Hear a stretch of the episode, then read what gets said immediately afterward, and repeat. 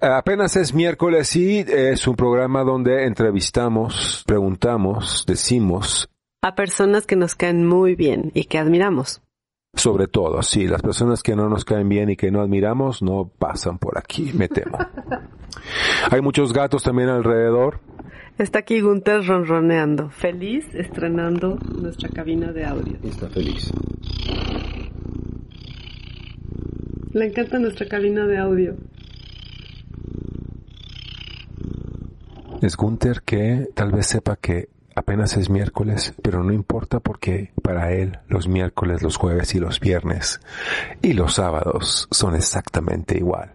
Y había trabajado sobre el espacio, ¿no? La, el espacio y Kant y los modelos pictóricos. Entonces dije, mi ¿Es el espacio del más allá o el no, espacio no, la aquí, reflexión filosófica sobre, sobre el espacio. El espacio. Kant es muy práctico en ese sentido. Bueno, yo pensaba, estamos hablando de ciencia ficción, a lo mejor es el espacio sideral. Pero dije, mi siguiente tema tiene que ser el tiempo. Oh, wow. Y bueno, sigo en ello, ahora con el doctorado que estoy haciendo ahorita, pero para la maestría que tomó mm, mucho tiempo, toda una vida, varios museos de por medio, pues salió este tema de la ciencia ficción, me, me gustó la idea de eso, cómo se prospecta el futuro y lo que eso puede permitir a niveles reflexivos. Pero me di cuenta que era un océano pensar la ciencia ficción, o sea, es un tema enorme. Entonces en algún momento pensé que por qué no veía qué había pasado en México. Y en México también es un tema grande y encontré que en la literatura hay varios especialistas, ¿no? Que han, se han clavado en revisarlo y hay, hay avanzadas, incluso ahorita hay avanzadas de féminas super guerreras Sí, que están claro, haciendo ahora hay mucha literatura feminista Ujú, conectada con ese tono, ficción, ¿no? sí.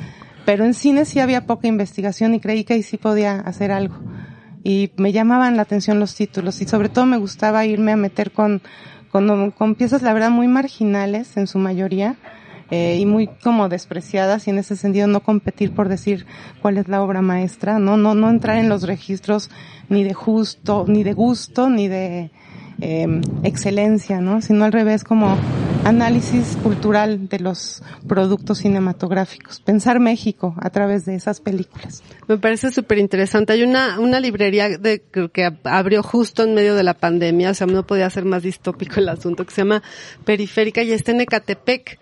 Y es una librería dedicada, muchos saludos a, a, a mis colegas de Periferia, Periferia o Periférica. Saludos. Y este, y me pareció como, como una cosa casi de ciencia ficción que abriera una librería en medio de la pandemia para literatura eh, dedicada a la ciencia ficción y a la fantasía en medio de Catepec, principalmente en el mexicana. espacio exterior. además. En el, sí, era, era algo. Ecatepec es como este, el espacio exterior, es como la base lunar alfa.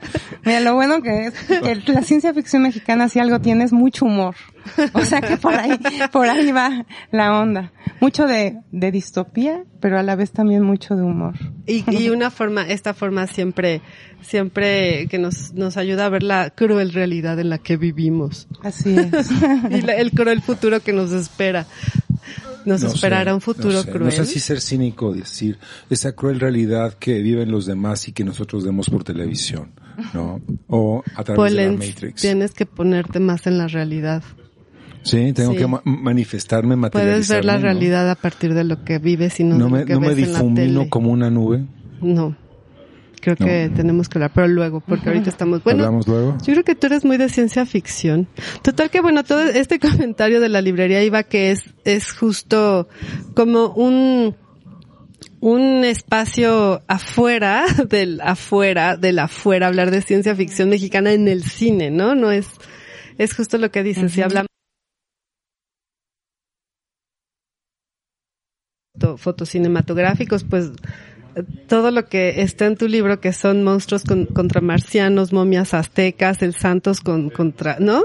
No es el Santos, ¿verdad? Ese es el Santo. El El Santos ya el es como es la de- derivación de Gisitrino, ¿no? Estaba el es el de Santos un día. que no deja de ser una respuesta a este impacto. O sea, nuestra, eh, nuestro cine de evasión esencialmente fue un cine de luchadores o de luchadores con cómicos haciendo como duplas. Como, Había una de Santo y el Tintán contra algo, ¿no? O, Aquí está, porque el libro además está muy bonito ilustrado y, y tan solo ver las imágenes ya nos mete en un contexto de cierto cine mexicano. Sí, volviendo a la cuestión esta de los márgenes, creo que es muy importante porque no es simplemente decir es que estamos hablando de un cine marginal, ¿no? O de un género marginal, sino es como desde los márgenes se, se genera resistencia y sabotaje a los discursos dominantes. Es decir, no es, no es un acto simplemente como de imitación, la ciencia ficción mexicana, o de querer llegar a ser como los otros, sino que eso es un poco mi argumento y de ahí me agarro de la filosofía de Bolívar Echeverría, es que en este acto ¿no? De, de, hablar desde la periferia, ¿no? Construir esta Biblia, esta, esta heterotopía, podemos decir, en Ecatepec, es generar modelos diferentes, ¿eh? No es, es un poco, eh, aberraciones del original, ¿no? Que dan pie al, al, a los otros, ¿no? Ay, me encanta, porque además si pensamos en que las posibilidades que da la cinematografía mexicana, pues no puedes compararte con un Hollywood y, y Star Wars, ¿no? Entonces, ¿qué puedes hacer? ¿Qué hay? ¿Y qué vas a decir? No, pero además te, te vienen y te abruman, te vienen y te abruman con las películas de Hollywood. O sea, vas al cine y lo único que puedes ver es eso.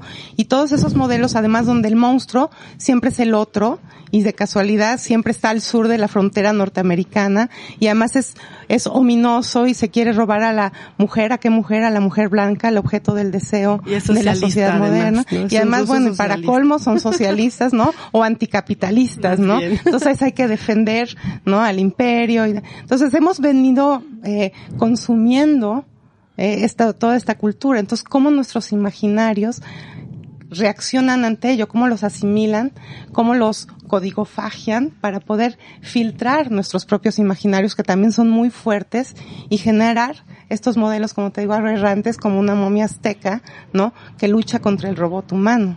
Pero no es un objeto aberrante, es una tropicalización de un Bueno, truco. eso es, eso es, eso es Podríamos aberrante. haber contratado a Boris Karloff de la misma manera que ahora Pero Bruce dime si Willis no anuncia cerveza. la, o sea, la cultura prehispánica mexicana no existen momias.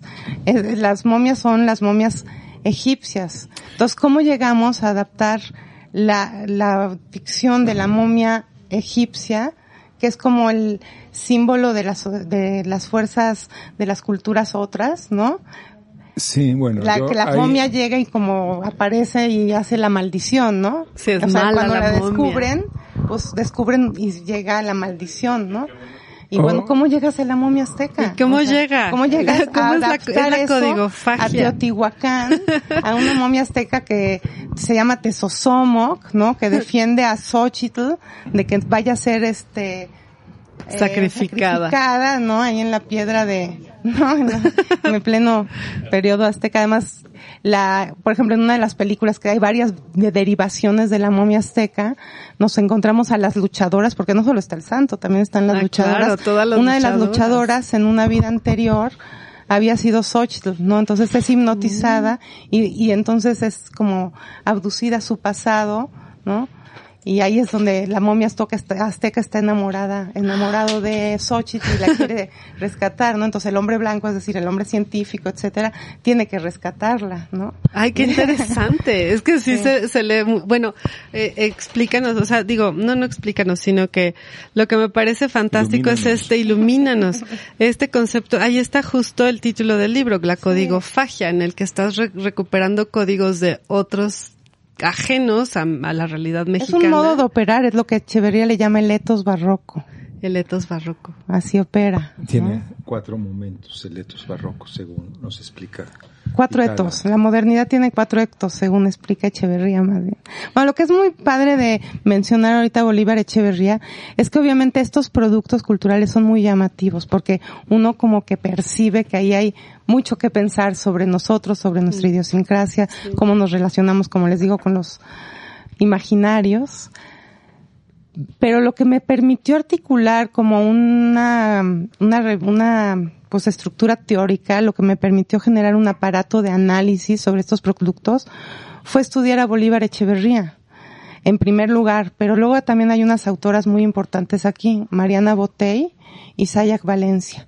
Entonces creo que con esos ejes a- a- eh, monto esta máquina barroca, ¿no? De constructora de la, de los discursos dominantes de la ciencia ficción y infiltradora, incula- inoculadora ¿no? De temáticas o de imaginarios indigenistas, ¿no? Que atraviesa toda la ciencia ficción, desde los años 40 del siglo pasado hasta la actualidad, ¿no? O sea, la ciencia ficción mexicana está, está llena de todos estos, este, pues sí, de todo lo que forma lo que podríamos pensar como la identidad mexicana, ¿no? Los, los indigenismos. es otra vez un invento. Acuérdate que todo eso es un invento. o sea, sacar la colación es un poco como tropezarnos y caer en el laberinto de, la soledad, que también fue una película de los 40, el laberinto de la soledad. Se queda ahí perdido el poeta y dice, ah, Pero por ejemplo, ves, ves estamos ahí perdidos en el laberinto de la soledad. Sí, claro, y, ahí en ese contexto los luchadores están y las luchadoras y Viruta y Capulina y este y estos robots de cartón, ¿no? Que salían con piporro.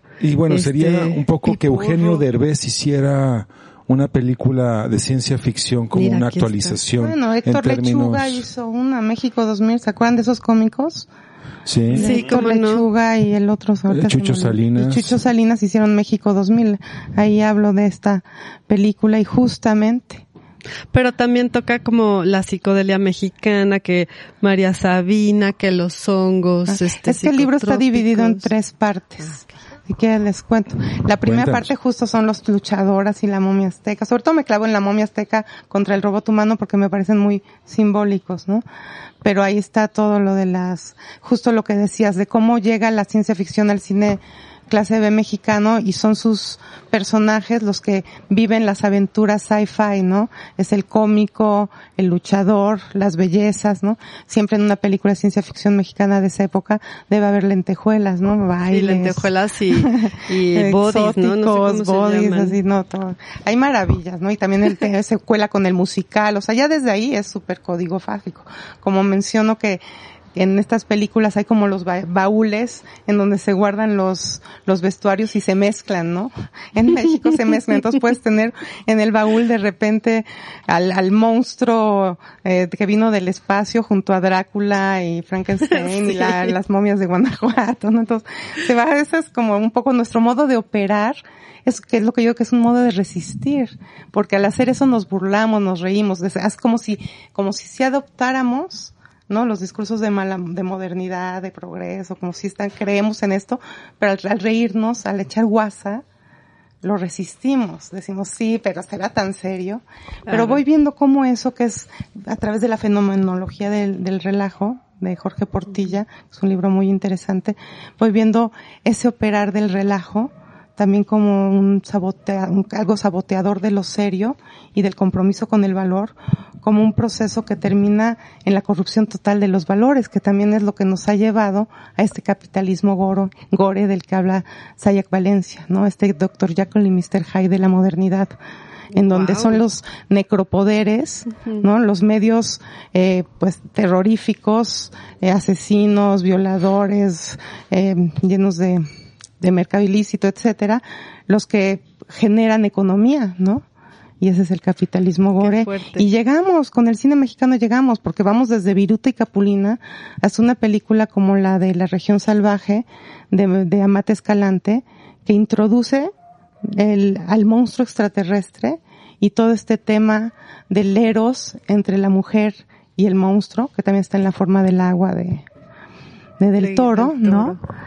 En fin, eso también, sí, como freudiano, pero también como estos problemas con la con la figura de Tonantzin y la que es intercambiable con la Virgencita de Guadalupe y los ídolos detrás de los altares. y eh, también supongo que hay como cierto instinto en toda eh, más allá de lo de lo de lo escandaloso que nos pueda resultar una, una momia azteca, viendo que sí había momias de Guanajuato y también se hizo una película de Santos contra las momias de Guanajuato, por ejemplo. Pero no son, no son parte de la cultura prehispánica. No, no lo son, no lo son. Son parte de, de, de un sustrato, de un sustrato terrestre que las, que las convierte justamente, justamente, eh, las mumifica en, ese, en esos términos.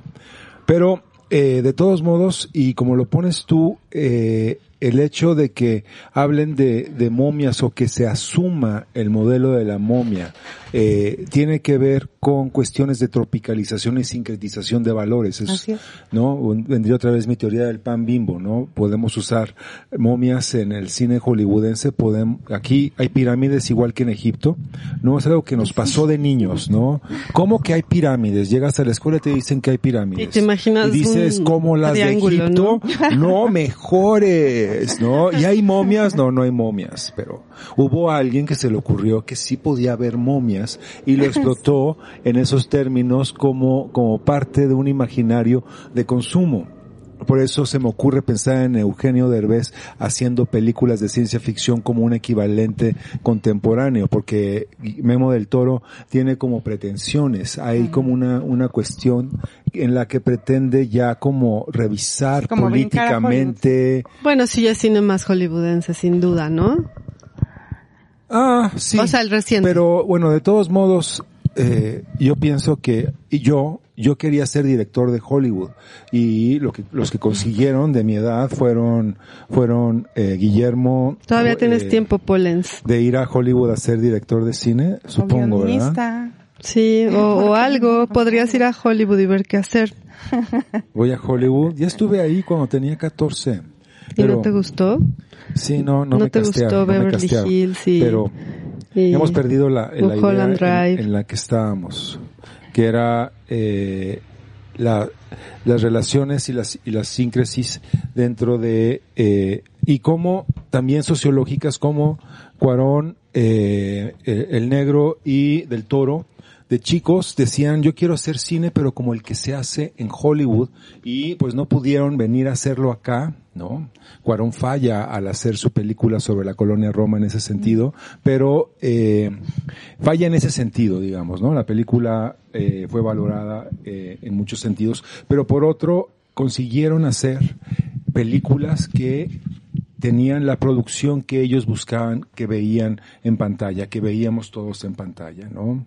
Y que pues después de cierta edad, o sea, tú podías ver eh, una película de, de Virute Capulina de ciencia ficción y no darte cuenta del cartón piedra cuando tienes 6, 8 años, pero sí ya cuando tienes 12, Ay, dices, siempre te dabas cuenta del cartón piedra. No te importa. No te importa, exacto. No te Pues mira, importa. Eres muy fijona, Silva, por eso te dabas cuenta. Eso no es de Observadora, verdad, no es de verdad. Pero se notaba mucho. Cállate, niña, y ve la película, ve la película. Pero ya, mira, yo creo que ya desde hace mucho el cine mexicano está a otro nivel. Ya no es ese cine de la decadencia de la época de oro, clase Etcétera, que, que no querían hacer los super, ahora cineastas de nuestra generación. Yo creo que en México se está haciendo un cine excelente.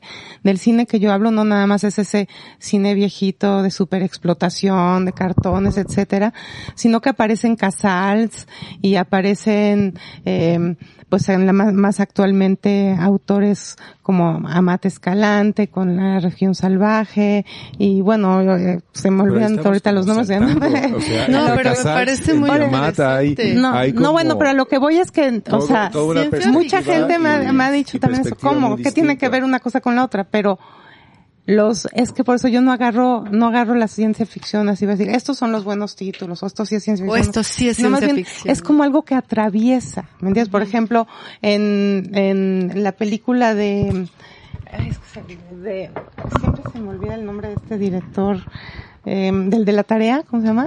Jaime Eh, Humberto de Hermos- Hermosillo. Hermosillo por ejemplo la película de Jaime Humberto Hermosillo que es una es una especie de de que yo le llamo ucronía en donde la frontera de Estados Unidos llegó hasta Guadalajara, ¿no? Entonces está el México del norte, está, está la Guadalajara del norte y la Guadalajara del sur, así como si fuera Berlín, ¿no? Hay una frontera Muy que te, también, que ¿no? te apra- que te atraviesa. Entonces, hay una, digamos, hay una, hay una, hay un principio que tú, o algo así que le puedes llamar de un gesto o un llamado a la ciencia ficción. ¿Para qué? Claro. Para hablar de otra cosa, ¿no? Entonces no, no puedes decir, ay no, es que le interesaba o no le interesaba a este cineasta la ciencia ficción. Probablemente no, ni lo puedes convertir en un autor de ciencia ficción. Ahora, por ejemplo, hay otro personaje, director de cine, Isaac Svan, que sí le gusta mucho la ciencia ficción, que yo aquí menciono los parecidos y tiene otras películas. A él le gusta Philip K. Dick justamente. Pero él sí aspira a hacer un cine de Hollywood, es decir, hacer una ciencia ficción que no tenga ningún rastro de mexicanidad menos en los parecidos porque se cuela el 68. Lo que sucede en, en una estación de camiones medio encantada por un niño paranormal, sucede mientras en, en la Ciudad de México se están reuniendo los estudiantes para el 68 y por eso la incluí.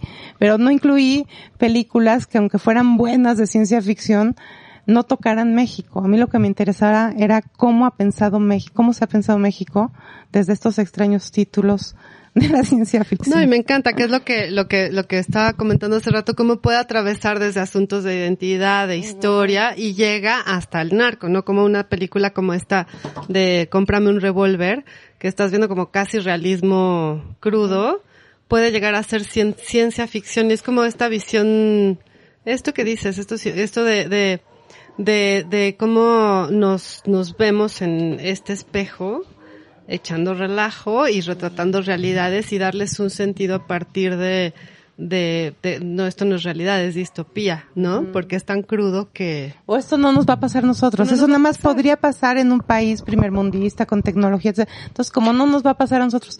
Ahí es donde entra en acción Monsiváis, justo el capítulo de en medio que es la contracultura, Monsiváis, Jodorowsky y Revertés, ¿no? Monsiváis lo que hace es una guasa total, ¿no? O sea, ya en, la, en, en los años 60 hay una actitud, sí de relajo y sí de resistencia cultural, pero ya más politizada, ya más como, como un modo de, de denunciar el imperialismo yanqui, ¿no? Entonces a Monsi le toca todo el entorno de promoción norteamericana del Space Age, ¿no? Y los gringos ahí nos estaban diciendo, somos los dueños del universo. Sí, claro. Nosotros vamos a llegar a la luna y de ahí al más allá. Y ustedes qué tienen? No tienen nada, ¿no? Nada más tienen ahí sus antepasados y sus charros. y aztecas. Sí, todo, pero, pero todo eso fue porque el imaginario dominante, insisto, norteamericano nos estaba bombardeando de películas de viajes al espacio porque nos estaba diciendo nosotros somos los que vamos a llevar y era la guerra fría contra los rusos, entonces nos querían tener de este lado del mundo, etcétera. Se iba a televisar, ¿no? Entonces, por ejemplo, eso de hablando de lo del relajo, justo eh, Portilla habla de que el, el ejemplo del relajiento es Cantinflas, ¿no? Que podemos que sí, como que no, como lo más seguro, quién sabe.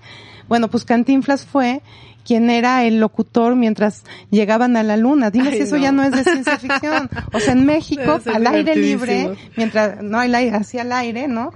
En la radio, quien hablaba de los astronautas llegando a la luna en México era Cantinflas. Increíble. ¿no? Pero eso tiene que ver también porque Cantinflas tenía una legitimación cultural y política. Claro, y porque podía reírse de eso. Y él no es tanto porque sí, porque así lo tomamos nosotros, sí. sino porque la gente iba a escucharlo, o sea, iban a estar al pendiente. Sí, si pones un científico del UNAM, igual nadie lo iba a escuchar. Bueno, es como lo que hablábamos el otro día de cuando Rigo abría las campañas de... de claro, claro. De, mm, ¿Cómo se llama ese presidente que tuviste?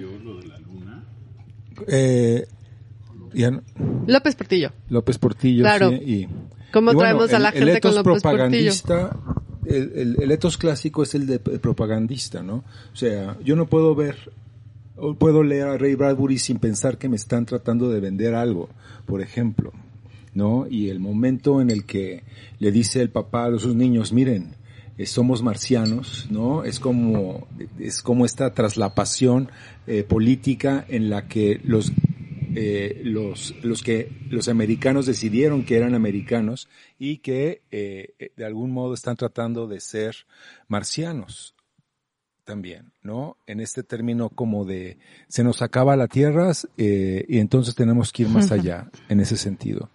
¿Tú qué piensas, por ejemplo, no sé eh, si te ha cosquillado esta idea de que Kubrick fue el que hizo la realización de todo el alunizaje, que todo esto fue algo que sucedió en, en un set en Hollywood y que eh, no pasó en la vida real, que está como sobrepuesta estas dos versiones, en la que sí parece ser que eh, Neil Armstrong y sus canchanchanes llegaron a la luna y no, más bien Kubrick hizo que todo eso pareciera como real y eh, los gringos legitimaran un ya llegamos, ya gastamos hasta acá y bueno, les ganamos a los rusos y los rusos diciendo sí, Tovarich, sí, claro, Tovarich, ¿no? Y, y riéndose un poco como, bueno, ¿qué vamos a hacer?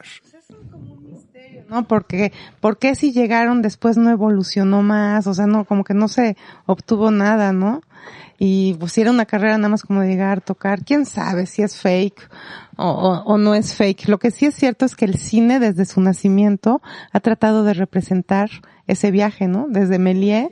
¿No? Sí, pero ese es Méliès que es francés y está más pero te cerca, digo, Méliès, fantasía. está más cerca de, está más cerca de nuestro humor y de sí, nuestra sensibilidad. Pero espérame, espérame. Con Méliès sí tienes Llega esa fantasía, esa, ¿no? De que esa, pers- esa perspectiva eh, como caricaturesca en la que el proyectil queda ensartado en el Sí, hombre pero de si la después luna. te vas a los cineastas alemanes y norteamericanos y Hollywood durante la Segunda Guerra Mundial, eran los mismos diseñadores de cohetes, ¿no? Que habían inmigrado de Alemania a Estados Unidos, los que estaban diseñando los sets de las películas de ciencia ficción. Pues simplemente la de Fritz Lang, todo lo que hacía Fritz Lang lo hacía con un científico alemán que le decía los cohetes son así. O sea, había una, había una aspiración de hiperrealismo, de representar la llegada a la luna. Había mucho cómico, mucho para reírse, pero también había la creación de ese imaginario a tal grado que no es descabellado, ¿no? La verdad no es descabellado y yo creo que es mucho más espectacular lo que ha construido la cinematografía a nivel viaje espacial que lo que realmente hemos podido ver. Últimamente ya no, porque las fotos que han traído nos han mandado estas fotos Uy, sí. hermosísimas de Marte, todo eso, De como que está cambiando, todo eso está cambiando mucho. Nuestra relación con el espacio es distinta. No, y lo que cambió, cambió todo con la llegada del hombre a la luna. O sea, cambió la gráfica, cambió el modo de entender el Pero no este, sabemos si mundo. llegó. Ese es Bueno, el Lo asunto. de que hay miles de satélites y que desde ahí se está controlando ya el planeta es un hecho. o sea, de sí. que hay avances en astronomía gruesos, ahí están. Pero no, México sí tiene un astronauta por ¿Tú ahí, qué ¿no? crees, Pero hasta ahí. Pollens? ¿Que no llegó? ¿Que lo inventó todo este Kubrick? Yo pienso ¿Revisaste que el aire hay, y hay- la huella? hay una duda. No ¿Calculaste estoy- la gravedad no a la luna? No estoy tanto como, ¿La dis- pisada? como defendiendo, eh, pero los gringos, la moral de los gringos no es hacer el bien o hacer la verdad, sino salirse con la suya. Es, es Y- historia de dominio. Y eh, de hecho, dos, eh, dos eh, gringos que trataron de llegar al Polo Norte decidieron que el Polo Norte era donde había llegado y no fue cierto ninguna de las dos veces. Sí, no, y luego de los pre de esta del presidente, ¿te acuerdas el actor que contratan de presidente en esta otra película, no? También que ya llegan a lo fake total de inventar una guerra, o sea, todo, eso es como todo, también todas estas teorías conspiracionales, ¿no? De qué tan poder, que, pues, ¿dónde queda lo real, no? en A mí estos temas siempre me dejan Sí. muy, muy en, en, en este, en la tablita de que creeré todo lo que escucho, no creeré, me voy con los conspiracionistas. O sea, como que cuesta mucho trabajo agarrar de, agarrarse, a mí fui muy, fui muy lectora de ciencia ficción en mi juventud. Y este, y justo lo que me gustaba era esta narración de un mundo terrible que está cayéndose, pero a partir de, de la salvación de lo humano, pero por lo pos- posthumano. O sea, Philip K. Dick en este de Fluyan sus lágrimas, este dijo el policía que a través de la telepatía es como salvan la historia y el, el policía es un hombre terrible, igual que el mundo que se está viviendo. Pero hay esta posibilidad de algo que no existe en la realidad que va a hacer que el mundo de cierto modo se salve. Y es lo que pasa con la Segunda Guerra Mundial. O sea, viene la ciencia, acaba con el mundo, produce muertos y qué es lo que queda como el espíritu humano, salvador, que además tiene posibilidad. Y a mí por eso me encanta que Pero eso, Sí. pero eso no deja Eso de ser una, la eso ciencia no deja fic- de ser una la extensión, base de la ciencia una extensión política. Oye, pero sin embargo yo en mi libro no quise acabar pesimista. O sea, yo, si al final del libro se pone muy distópico, porque nuestra condición actual es bien distópica, ¿no? Lo que le llamamos los narcotopías. Y pues hablar de la, de, de, de los fuerte, feminicidios ¿no? y, y del machismo y de todo lo que está aconteciendo actualmente a través de estos tonos sci-fi, pues sí te, te pinta un horizonte bastante oscuro.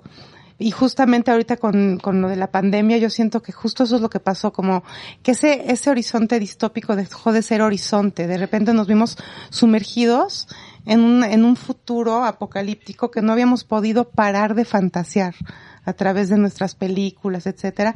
E incluso era muy, como una forma de hacer crítica a la modernidad, pues, analizar y hasta hacer así como un retrato, ¿no? De su decadencia, ¿no? Y cómo nos íbamos a ir al, pero al, a la mierda, Pero como mucho inercia hacia allá, pero justo siento que las nuevas generaciones y después de la pandemia, lo que están buscando es lo contrario.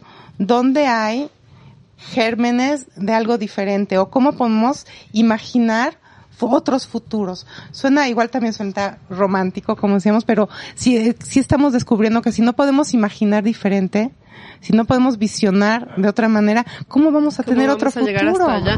Y es que ya es más una emergencia, ¿no? O sea, lo, los, tú tienes hijos adolescentes, yo también y Ricardo también. Bueno, ya no, ni adolescente ni... Tengo, tengo, tengo, ya, ella es adulta, sí. Tienes una adulta, un niño, pero bueno, o sea, sí se ve como, como ha cambiado mucho la mentalidad a partir de, pues de la emergencia que sí el, calentamiento global, etcétera, ¿cómo se llama ahora? Bueno, en fin, y, y, y, y estas situaciones terribles sociales, políticas, entonces hay una emergencia real y clara que nos tienen que salvar los jóvenes. Las jóvenes, por favor, sálvenos. Echamos a perder el mundo. De irnos a, un, a una, una pausa musical, esta idea, una película de, de Charros Jedi ¿no? Supongo que no podríamos decirles Jedi porque está registrado el nombre, pero charros Jedi, o sea, así como... Charros Zen, charros... Sí, como totalmente... Charros Sensei. Bueno, ahí, déjame rápido que, que usen el coraje, que usen el coraje, usa el coraje, Lucas. usa el coraje. La tienes, la tienes la película. Hay una película que se llama El ombligo de la luna, que si quieren después les platico, pero justamente como los malos, que son como los neoliberales, su ejército son puros charros, ¿no? Ay, qué divertido. Bueno, cuando piensas en estos asuntos, eh, yo el otro día me enteré de que estaba los caballeros dragones que estaban allí en San Miguel de Allende y en Dolores, que eran los caballeros que, que hicieron la independencia. Entonces, cuando escuchas estas historias de de dónde llegó el dragón a México, porque eran los caballeros dragones, de dónde viene esta figura, y empiezas a indagar un poco en la historia y te imaginas estos caballeros dragones haciendo la independencia de México, todo eso es como el Jedi de Charros también. ¿Sí o no? O sea, la historia tiene... Imagínate, sables de luz, sombreros de charro, ¿no? Machetes. Y, eh, eh, Machetes de luz, pues. Machetes de luz. No, no pero no serían machetes, sino sables, pero bueno, sí. Y el héroe de esta película es un lowrider, como chicano, que también, pero con todos los saberes chamánicos. claro, porque tienes que meter toda la sabiduría ancestral mexicana, ¿no? O sea, experto en el chocongo. Un vato. Un vato. Norteño. Contra los charros. Que además ya el charro también era el, el malo de la historia de, de Gámez, ¿no? De la fórmula secreta, que, de la, que también habla un poco. Es el charro. Toca todo, todo. Está muy bonito. ah, no, ahí es el charro contra el burócrata. Ay, no, contra el burócrata del liste. Sí. Nos vamos con Titán entonces. Esto es Titán, corazón.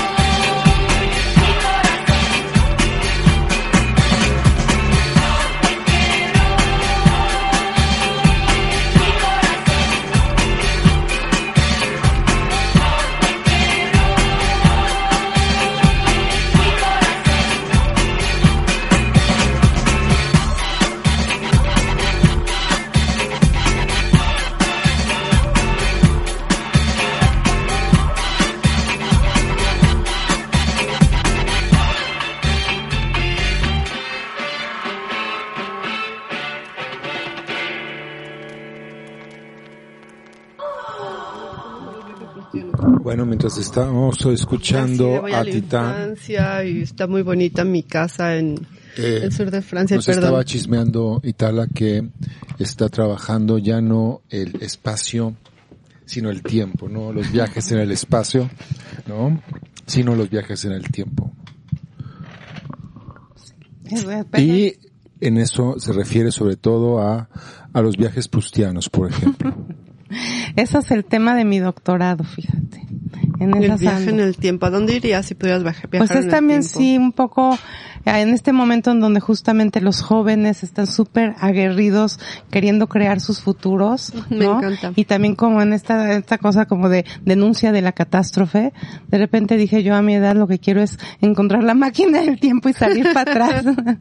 y regresar. Es más bien algo evasivo. regresar a la habitación de la infancia donde se escuchan los muebles a un aire más, a un aire menos contaminado. no, pero eso es interesante. Una, una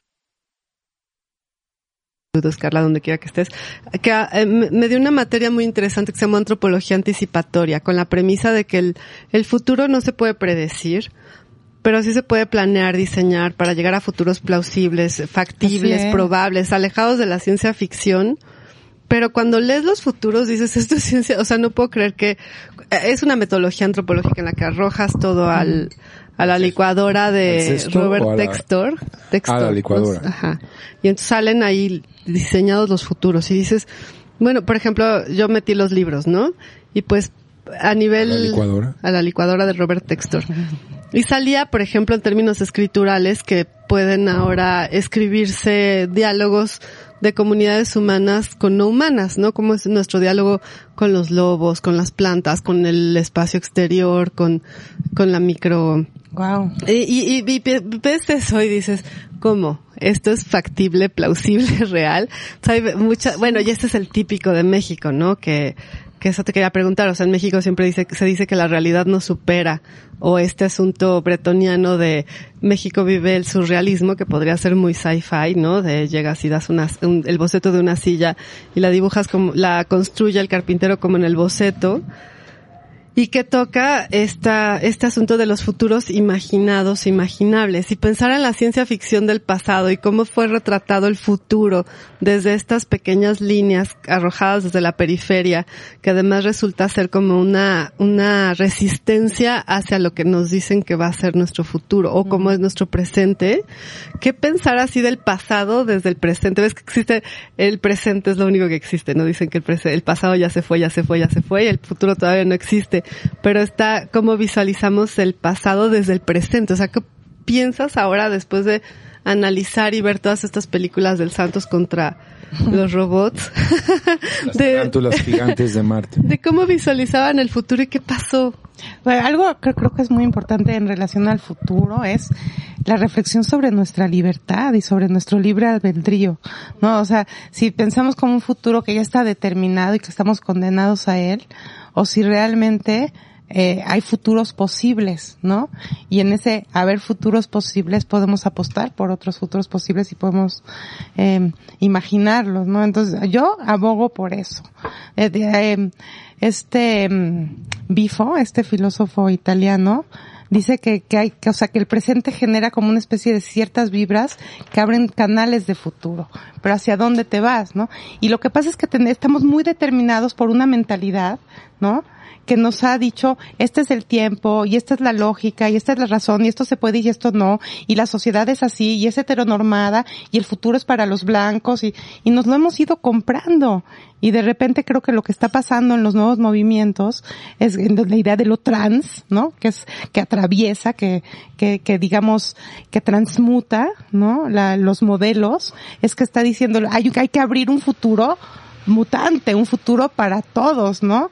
No puedes. uno, muchos. Y ¿no? no, uno que sea solo de imitación del modelo y lo que no es el modelo pues está medio chafa porque no le alcanzó, ¿no? Sino al revés, es porque es diferente y ese diferente es horizonte. Y Cherria siempre lo dijo, modernidades diferentes, capitalismos diferentes, ¿no? Porque si no, siempre estamos en esta idea de que tenemos que destruir todo lo que hemos hecho para construir de cero algo nuevo, ¿no? O que nada más estos, o que, o, o también algo que creo que es muy dado, ¿no? Siempre estamos buscando al enemigo. ahora es el capitalista o el neoliberal o bueno las de No, ciencia ficción Fue. El capital siempre fue nuestro enemigo. sí sí sí pues pero No se nos debe olvidar eso.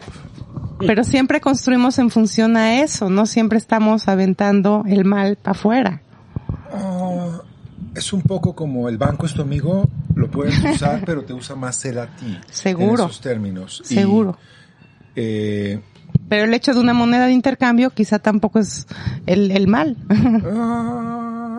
Ah, o sea, ¿dónde, o sea, qué, ¿con qué se ha pervertido ahí en el camino de nuestros procesos civilizatorios para derivar en lo que ha derivado este pero capitalismo ya chafa? Podemos hablar No, yo de sí civilización o de nunca el capitalismo siempre ha sido lo que es, no no es No, ni pero yo sí pienso, o Polens, sea, en, en, por ejemplo, a mis primos tecnócratas, muchos saludos, espero que estén muy bien, que estudiaron en el ITAM y que aplaudían todo el neoliberalismo y decían que viva el, el Tratado de Libre Comercio, etcétera, etcétera, o sea, que siguen abogando por el capitalismo y que sus hijos están diciéndole papá ya no, Y está leyendo Marx. ya están siendo trans y le están diciendo tu papá homofóbico, yo soy homosexual y soy transexual y enfréntate a esto y voy en una escuela católica y soy la voz de la escuela católica porque lo que tú me diste no me sirve me estás sí. revelando, ¿no? Sí, no, porque Eh, más nos dejaron sin fe. Sí, sí, Secularizados. ¿Cómo? Y eso es triste. Yo veo a las personas con fe, a mi suegra, a mi ex suegra, a mi primera suegra, he tenido muchas suegras. Las dos suegras que he tenido, vivas, este, eran extremadamente, estaban llenas de fe. Yo las veía y decía, qué bonito entregarle toda tu confianza a una creencia. Vives sin preocupaciones porque Dios. Yo nunca tuve eso. Sí me daba Pero más allá de la más allá de la creencia, por ejemplo, aquí para volver a, al libro, personajes como Jodorowsky, René Revertés, justamente en la, volviendo al tema de la contracultura años 60, 70, buscan una, una ciencia ficción psicodélica, una ciencia ficción eh, justo de viajes cósmicos, pero no sin fierros tecnológicos, sino más bien como se fueron los mayas y estas Me preguntas, encanta. ¿no? Entonces, esta película que se llama La magia, justo es como si fuera esta especie de nave, pero más bien de los mayas que se fueron a, a, a este, volaron cósmicamente. Están trans, es como un, vuelo de que va desde Nueva York con todos los hippies en San Francisco, la película es como de los años 70 que son como las estas nuevas tribus de jóvenes que se están revelando y va bajando por México, las pirámides, después se mete pues por Colombia, Brasil y va es como con sonido de como de nave espacial, ¿no? Y te va te va llevando por, por justamente María Sabina, los hongos, por los rituales, como la idea de este autor es que en el ritual sigue vivo algo del hombre premoderno y que podemos eh, como repotencializarnos ahí, ¿no? O sea, muy como también Artaud. ¿no? Ahí también mí- aparece Artaud que viene a México y dice, no, en México cunde lo que va a sobrevivir a, a la, a la caída de la modernidad, ¿no? Y aquí están los, los saberes. Bueno, era, yo soy, dice, yo soy un traidor futuro, de la ¿no? modernidad. Yo creo en lo que cunde en México. Y yo creo que México ha estado súper violado, cabrón, también por el imperio, por nuestra situación de sur de la frontera, etcétera. Pero creo, creo que hemos sido la frontera más caótica que jamás pudo haber tenido el imperio. O sea, somos un, una especie de, Imperio Romano. me refiero al imperio americano.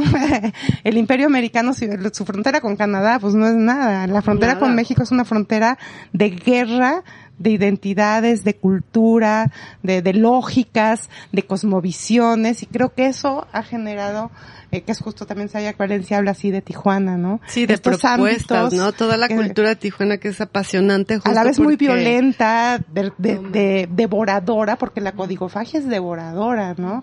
Y es violenta, porque estamos hablando de algo violento, no nada más de chistoso y marcianitos y no sé qué, ¿no? Hay algo de violencia en todo esto, ¿no? Pero, pero México contiene, ¿no? Este, esta retícula americana, ¿no? La, la hace rizoma, por decirlo así. Ay, me encanta. Está, eh, eh, es, eh, A pesar de sí mismo, desgraciadamente, ¿no? Es impresionante esta descripción que haces de la, de la ciencia ficción a partir de las tradiciones y de lo ancestral y de justo esta psicodelia, que claro, no hay nada más ciencia ficción que la psicodelia. O sea, en, en, en estos toques, este, de lo profundo a partir del yo, no como dices tú, no una maquinita, sino soy yo la persona que acude a su propio interior y ahí está todo lo, todo lo que podría ser extraordinario contacto, o sea, en los, en las lecturas que yo he hecho, por ejemplo, de, de las experiencias con DMT, pues se topan con los extraterrestres, con los este ancestros, con los animales. Sí, y es este, sí, muy, muy, la psicodelia es muy, toca mucho, se toca mucho con la ciencia ficción, ¿no? Sí. Y a partir de la, de lo tradicional. Pues, ¿tú cómo te ha ido con tus hongos? Yo no consumo, yo no puedo. Tú vives en la psicodelia, ¿verdad? No necesitas consumir No, sí, no necesita consumir. Tú deberías de hablarnos de la ciencia ficción real, la que se vive en el más allá. Toda la ciencia ficción es como de mentis. Es de mentis. Y son como modelos que son modelos como una muy buena manera de pensarlo. Mira, por ejemplo, vi este programa de los 60 gringo que se llamaba El túnel del tiempo.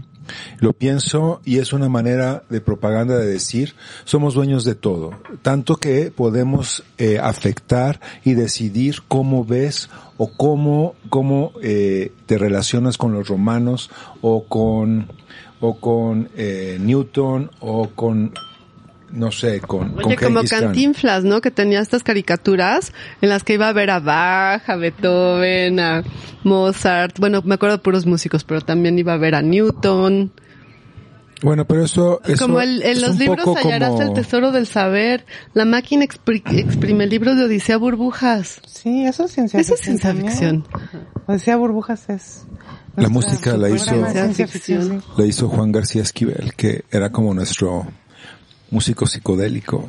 Sabes que Manuel Rocha, ¿no? Lo conocen, especialista. Hoy es cumpleaños de Manuel ah, Rocha. Feliz cumple. Pues él me acompañó cuando hicimos El Futuro Más Acá, que fue el primer festival de cine mexicano de ciencia ficción, justo para hablar de la música en estas películas. Y lo que nos dijo es que unos músicos súper experimentales, eh, que estaban muy frustrados, porque no les daban espacios como artistas, ¿no? Porque qué son esos ruidos eh, llenos de hechos con pura maquinita, ¿no? Eh, pues eh, encontraron trabajo en el cine de ciencia ficción mexicano. Y entonces lo que hicimos en aquel entonces, eh, corre el año de 2003, es que invitamos, bueno, estuvo Manuel Rocha, estuvo Guillermo Santamarina, estuvo, este, ay, estoy muy grave con los nombres, Álvaro Ruiz, importantísimo, él fue el que como coordinó todo el desmadrito. Y lo que hicimos es que le, le solté las películas, a, pues a bandas sonoras o de BJs, que se llamaba en ese entonces. Entonces ahí en el Centro Cultural del Bosque hicimos un concierto donde como que remasterizaron las imágenes, los sonidos y las, los, pues los usaron como tipo DJ y música. Qué divertido. O un super concierto, la verdad que estuvo fenomenal. Qué divertido. ¿Tú fuiste Polens? Supe de él, pero no estuve ahí. Yo también, futuro más acá. Además tenía un super nombre, futuro más acá. Pues fíjate, justo con ese nombre, ¿no? El futuro más acá, que era mi libro anterior de ciencia ficción, era muy difícil encontrar un buen título para este libro. En primera, porque yo no quería ya usar la palabra futuro, porque el futuro ya es del pasado, ¿no? O sea, cualquier libro que diga el futuro no sé qué, ya te va a sonar viejito. Sí, yo digo que no, le, que no le pongan a los libros la economía de hoy, o eh, mañana, eh, México mañana, todo eso ya es, sí, no, no, los veces 1974. Además, ya después del futuro más acá, que me parecía muy como audaz, ¿no? Porque más acá, ¿no? También es esta onda de lo mexicano pues qué podías poner el futuro de los latinos o el futuro eh, al sur eh, del imperio qué le pones no otros futuros o futuros latinos no o nuevos futuros como si hubiera nuevos viejos futuros, todo eso ya además de que ya existe no entonces, por eso me pareció importante llegar al término códigofagia. Me pareció El término códigofagia dice muchas cosas. Que dice muchas otras cosas. Habla mucho más de la particularidad de este tipo de producción. Y es un término que agarro de Bolívar Echeverría directamente. Bueno, no es propio de él, ¿eh? Lo, se usa mucho en Latinoamérica. Viene de, bueno, de la antropofagia, eh, de, de la cultura brasileña y también creo que Carpentier lo, lo utiliza. Que bueno, Echeverría es un lector de Carpentier, ¿no? Y de, ¿cómo se llama el de? De Samalima. de Samalima. No, me gusta mucho el título y la portada porque tiene muy poco que ver con lo que entendemos como ciencia ficción mexicana clásica, ¿no? Entonces, sí representa, yo creo, estas nuevas, estas, bueno, abordamientos diferentes que hace sobre las, el cine de ciencia ficción, que va más, mucho más allá de, pues sí, sería más obvio ponerle el Santos contra los extraterrestres, ¿no? El Santos, insisto. Sí, exacto. Nada más, obviamente es muy llamativa esa primera viejita ciencia ficción. La tenemos todos como grabados en algún lugar de nuestra infancia. La vimos en Televisa, ¿no? Nos lo soplaron Todos los en los horarios, ya sabes. ¿eh? Entonces eso está ahí, ahí lo tenemos guardado y tenemos como nuestro amorcito por esos imaginarios, el luchador, etcétera. De eso se trata el futuro más acá. Pero verdaderamente yo no me quería quedar ahí. O sea, obviamente el primer capítulo de eso, pero quise saber qué pasaba en los años 60 y 70 con la contracultura, por eso hablo de Jodorowsky, de René Revertés, de Monsiváis, y después qué pasó de los 70 para acá, ¿no? Y ahí aparecen títulos como El año de la peste, justamente Casals, que pues es justamente la historia de una pandemia en la Ciudad de México. No podía tener, ser más oportuno, además para traer a cuento el COVID y actualizar de esa manera el libro, ¿no? Y como insisto, después me voy yendo a títulos cada vez más cercanos a nuestra condición actual. Entonces realmente no, no es un libro solo de, de luchadores. Por ejemplo, te voy a poner un eje, algo que me parece interesante. En, en la famosa película de Piporro, en donde está como Lorena, así guapísima, y hay este coqueteo del monstruo extraterrestre con ella, ¿no? Pero es algo cómico, es algo que pues alcanza para reírse. Y efectivamente el monstruo pues tiene un zipper y tú le ves el zipper, ¿no? Y hay, y entonces el que entra al cachondeo es Piporro, es el que les hace sus miraditas alevosas a, a los escotes, ¿no? El que las pone a bailar, entonces, o sea, digamos, es el macho mexicano el que se regodea con estas hembras eh, venusianas, ¿no? Y entonces ahí está todo, toda una serie, les digo, ese, ese Eros que aparece en la figura desde King Kong también, ¿no? El encuentro del monstruo con, Entonces cuando llegamos a la región salvaje de Amate Escalante, que es un título de 2016, él retrae todo ese imaginario, pero lo coloca en un contexto del interior de la República, en donde pone en evidencia, pues, cómo está atravesada la sexualidad mexicana, controlada por esa figura del macho mexicano violento, que viene educado por la madre que lo quiere macho, etcétera. Entonces, entonces la, ese, ese monstruo que nos hace reír tanto con Piporro, de repente llega, efectivamente, al espacio exterior, muy al estilo de mm, la película de eh, polaca, ¿no? De, no sé si la vieron de esta mm, bueno, ay, ahorita se me fue el nombre, pero es una película de posesión, no sé, no sé si vieron, pero es una maravilla, es una maravilla. Entonces, Amate Escalante pues agarra más bien de ese monstruo tipo octópodo que tiene encuentros sexuales llenos de erotismo con Isabel Adjani, ¿no? En esa película de ahí se, de ahí se agarra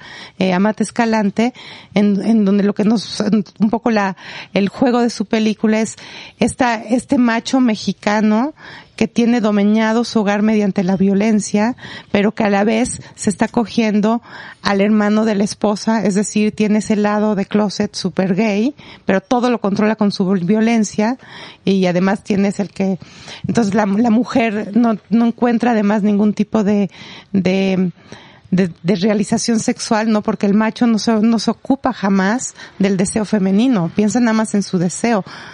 Y, y, entonces todo esto lo está denunciando Matt y lo denuncia como ella se va y descubre su erotismo fabuloso con el monstruo extraterrestre. ¿no? Si dice, este, de este falo, de este falo, estos ocho tentáculos, verdaderamente. con el macho. Entonces también hay toda una reflexión acerca del eros femenino y dónde está, porque esa, esa figura macho, violento, represor del hogar, que además se va y busca por fuera lo que no encuentra en casa y demás, pues también te, te, lo, te lo exhiben mucho, pero ¿qué pasa en casa con esa mujer? Que además también tiene que cuidar a los niños, soportar a la suegra, etcétera. Entonces, Amat te hace todo ese retrato.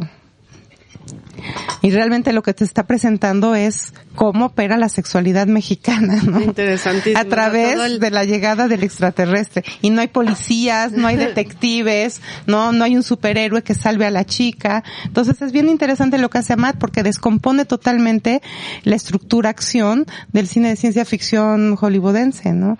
El detective es el que Salvador, el monstruo que tiene, por ejemplo, en la fórmula del agua de, que también la menciono, de Del Toro, pues el, el, el monstruo de la laguna que resulta ser un sensualísimo dios Guapísimo. eh, así que, que sale de, ¿no? Que sale ahí de las profundidades del Amazonas y que además es un extraordinario amante.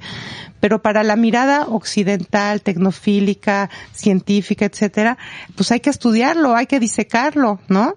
Para ver que, para qué nos puede servir, ¿no? Que vamos a aprender de todo esto. Entonces, es- entonces ahí es donde entra la otra lectura, ¿no? Lo que le llaman la lectura de colonial. Porque te permite ver lo que siempre habías visto al héroe que siempre habías visto, ¿no? En la película de Del Toro, el detective que siempre es pues el guapo, el héroe, el que se lleva a la chica guapa, chichona. Esto que la chica chichona es una super pendeja material girl, el detective es un sádico horrendo, ¿no? Y la muda, con casi sin chichis, etcétera, pues pues se- lleva al monstruo a su casa y, y gran encuentro, ¿no? Entonces, ¿cómo puedes de repente ver desde otro lugar las historias? Ay, no, es muy, muy interesante pensándolo además desde la perspectiva mexicana, ¿no? Está... Bueno, yo, eh, es que los parangones entre Piporro y Amat se me hacen desproporcionados. Porque Piporro sí era una figura que jalaba. Por eso pienso en Eugenio Derbez haciendo una película de charros Jedi. Porque, no, pero es, es una, es una Hay cuestión, otras formas de es una cuestión que pienso que es sociológica. A quién le da el impacto, quién lee y quién ve. Yo no estoy viendo que estén llevando a autocinemas o cinemas eh, al aire libre en el campo para que vean la película de Amat Escalante y qué reacción van a tener un público en general frente a esa película, ¿no? Hablo gente que no, o sea, ya a mí me tienen que pagar para ver a Amat, por ejemplo, o sea, eh, eh, es, es un poco como decir eh, que sí está en, un lugar completamente distinto, igual que lo podría estar Jodorowsky, aunque es una figura mucho más pop que Amat, pero sí fue como marginal, tuvo que irse de México después de hacer estas películas. salió medio corriendo. regresó y eh, eh, eh, pues bueno, es como una, una BD de la contracultura, Jodorowsky, más allá de lo que pueda o no pueda hacer. No, es, un- no es una figura que yo diga, güey, sí, Jodorowsky, sí, todo lo que él diga.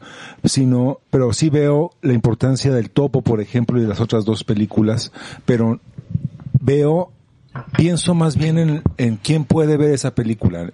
Los estudiantes de prepa que Jodorowsky viene a ser como algo que hay que ver porque es interesante y que Amat en ese sentido no toca menos que ya estén en un club mucho más darqueto de, de cine realista o no, no tienes que Pues ver. yo no estoy de acuerdo contigo.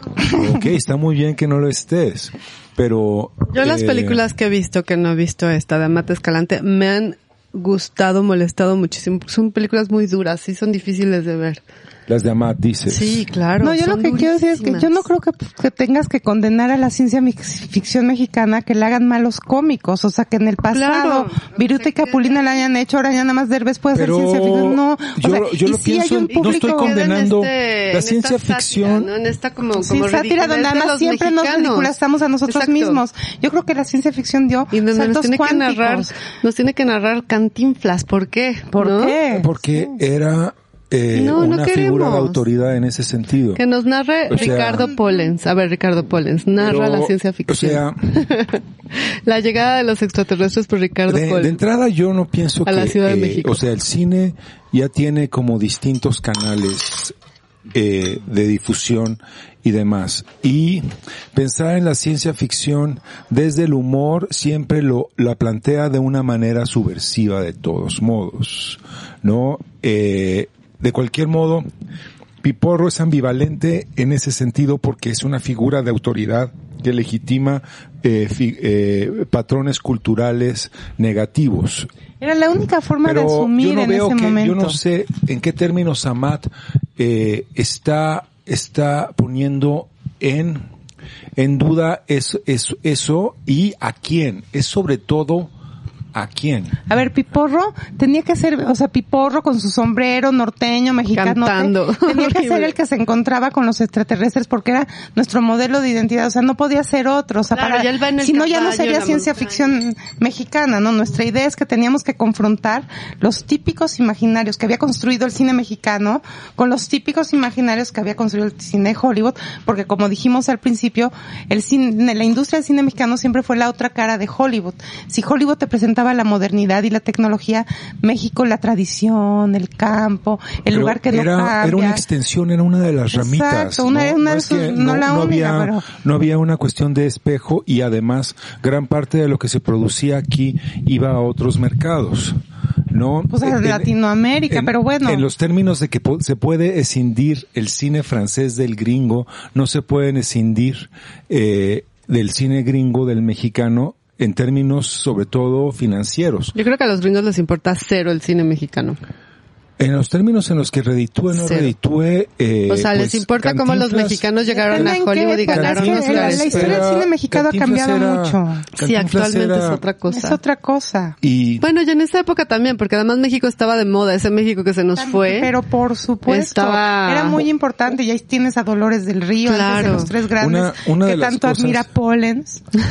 yo no los admiro. Y a ti, la figura de Son Tizoc, contemporáneos ¿no? Y todo lo que... No, Tizoc es verdaderamente horrible. Es horrible, pero era lo que vendía, era lo que le gustaba al, al el cine Pero de el oro cine no es mexicano. nada más lo que vende, por eso te digo, yo estoy Claro, el metiéndome, en el lo segundo capítulo me meto con, con productos fan- francamente eso de la contracultura intelectualosa, que se sentaban en la zona rosa y que sí leían lo que estaban los textos del mundo, y Jodorowsky viene de Francia y, y René Re- Revertés también llegan en los años 60 y dicen, vamos a fundar Crononauta, y llaman a Felgueres y a toda la bola de artistas de la ruptura intelectuales, demás que son con los que hacen esta loca revista, y, y para hacer la montaña sagrada, pues Jodorowsky trabaja con todo el equipo de Helsengas que, y con, eh, trabaja también con Claro, Felgueres. era una cosa muy intelectual, muy culta. Sí, es- viene de otro lugar, pero sin embargo la ciencia ficción se ha expandido tanto que desde diferentes ámbitos culturales tú la puedes agarrar. Es lo que les estoy diciendo. Ya no es como la industria decadente del cine mexicano adoptó las temáticas de la ciencia ficción en estos tonos burlesques, sino es como la contracultura mexicana, que en ese sentido, pues es más ya cosmopolita, porque la contracultura es más cosmopolita, o sea, igual Sí. te pones la camiseta de los Doors, pero te pones ahí una, una cosa aquí con plumas, porque también, este, no, fuiste ahí con María Sabina, fuiste o sea, hay ya algo, ya es, ya es muy código fágica la contracultura en sí misma y muy deconstructiva, ¿no? Entonces, ¿cómo entonces los discursos de la ciencia ficción estaban ahí porque hemos crecido con ellos, es, ha sido el promocional de la modernidad. No, y porque siempre la ciencia ficción es una propuesta para visualizar un futuro probable, de- ¿no? Entonces hay una Para gran- nuevos hay una pro- gran- nuevos es una escenarios. forma de propaganda y explotación, esencialmente. No, Polens. Ay, Sí, ya- en gran medida Ray sí, pero también era un anuncio de la Sí, Ford, tal sí, cual. sí. hablando de, de la propuesta norteamericana, que yo también tendría ahí mis, mis dudas de lo que dices, porque podría haber sido Ray Bradbury así, pero hay muchos otros autores que plantean una narrativa desde el, desde el anticapitalismo Totalmente. y desde el socialismo y desde otras narrativas que no tienen que ver con promover el, el modo de vida gringo, ¿no? Que es lo que criticas Pues de Ray Bradbury. No, pero Ray Bradbury es una herramienta más que alguien que esté verdaderamente vendiendo, o sea, es una extensión de, es una extensión de validación. Y todo, todo objeto cultural de una manera u otra se valida o se invalida en ese sentido. No estaría tan segura, Polens, pero luego discutimos de eso. Pero volviendo a lo mexicano, la cosa es que la, la, ya ni sé de qué voy a No hablar. sé, pero por ejemplo, planteemos eh, esta película que volvieron a hacerla hace poco. O sea, bueno, hicieron Blade Runner y lo volvieron a hacer. Hicieron Dune, de hecho, la hicieron aquí en México, Dune. Sí. Tuvo un impacto.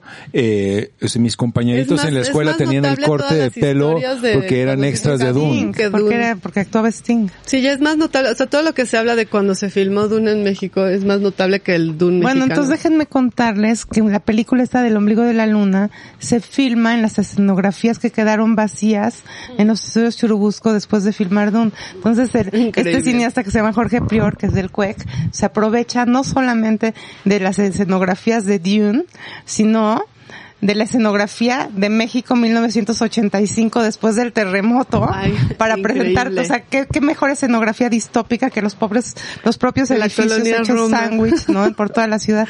Entonces es una película muy chistosa por eso, porque ¿Qué película digo más allá de lo chistoso. Se llama El ombligo de la el luna. ombligo de la luna. Jorge Prior, estudiante del CUEC, entonces digo, le tocó justamente estar cerca del momento donde vinieron a filmar Dunas y de ahí se agarra para sus partes más... El futuro distópico en el presente mexicano. Y luego pues el terremoto, entonces la verdad que la película es muy, muy chistosa. Ay, hay que verla. ¿Y cuáles son las películas que recomendarías muchísimo? O sea, si alguien quiere ver ciencia ficción mexicana, ¿qué no se puede perder de todas las épocas? Pues mira, aparte de que ya de estas que ya dijimos de las del santo contra los marcianos y la momia azteca y la de Piporro y todas que pues ahí está este pues creo que esas ya están más vistas. Creo que es interesante esta que te digo del ombligo de la luna, la quiero rescatar porque no se ha vuelto, no ha vuelto a la pantalla grande. Entonces eso creo que sería un gran éxito, porque además digo la premisa de esa película creo que sintetiza lo que creo que es la ciencia ficción, que es este cruce de imaginarios.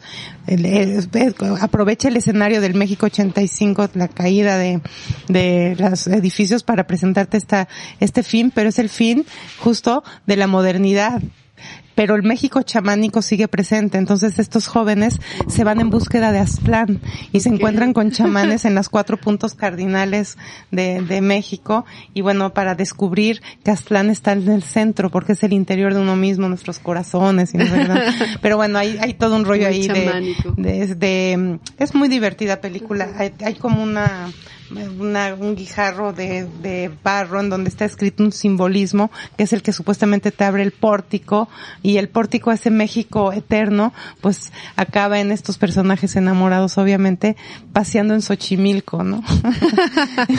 en una trailer, realmente es una película luna. pero es respetuosa con el, o sea, es, es una película que realmente cree en ese México profundo, México prehispánico, México de saberes, ¿no? No es una película como la de la momia Azteca o México 2000, donde hay un chauvinismo terrible y racismo hacia lo indígena y que se desborda. Entonces tú ves una gran escala de cosas. O sea, si el hilo conductor es esa ciencia ficción, pero sí, si te pones, o sea, si te pones a querer decir, no, pero a ver, esto es cine serio, en cambio esto es industria, esto, esto ni cine es, ¿no? Eh, Monsiváis ni cine es, Monsiváis simplemente yo digo, podría ser el guion de una película, porque Monsiváis cuenta la aventura de la nave espacial que viaja al espacio dirigida por, por puros mexicanos, ¿no? Por puros astronautas mexicanos. Y se quedan varados en el cosmos porque por corrupción les, les pusieron menos tanques de gasolina y después ya no quieren volver porque pues ya les va mejor en el espacio, así como todos los que se van para el otro lado. Entonces te digo, es, está ah, vaciado. ya dijiste el otro lado, ¿no? Como... Para el otro lado. Es una extensión de la página editorial, ¿no? Es Jorge Ibarbengoitia o Carlos Monsiváis editorializando sobre el momento actual. Y bueno, en ese sentido pienso, por ejemplo, vámonos a canción, ¿verdad? Que Piporro fue algo que se consumía. No vayas a poner a Piporro, por favor, yo lo Cantinflas, son referencias. O sea, yo puedo saber de Piporro porque de niño vi alguna película suya, pero los niños, ¿no? Mi, mi hijo de seis, ¿eh? o sea, Piporro fuera algo que, le pondrán en, en, en, la, en la escuela si es que llega a estudiar cine y... Yo hubiera querido saber nada de Piporro, la verdad. Me choca Piporro, no puedo con Piporro. Tijuana, vamos a ir a la Tijuana Sound. Muy bien. Ok, esto es eh, el colectivo norte, con Tijuana Sound Machine hablando de síncresis de ciencia, tecnología y arte y folclore. Sí. Borderland. Borderland.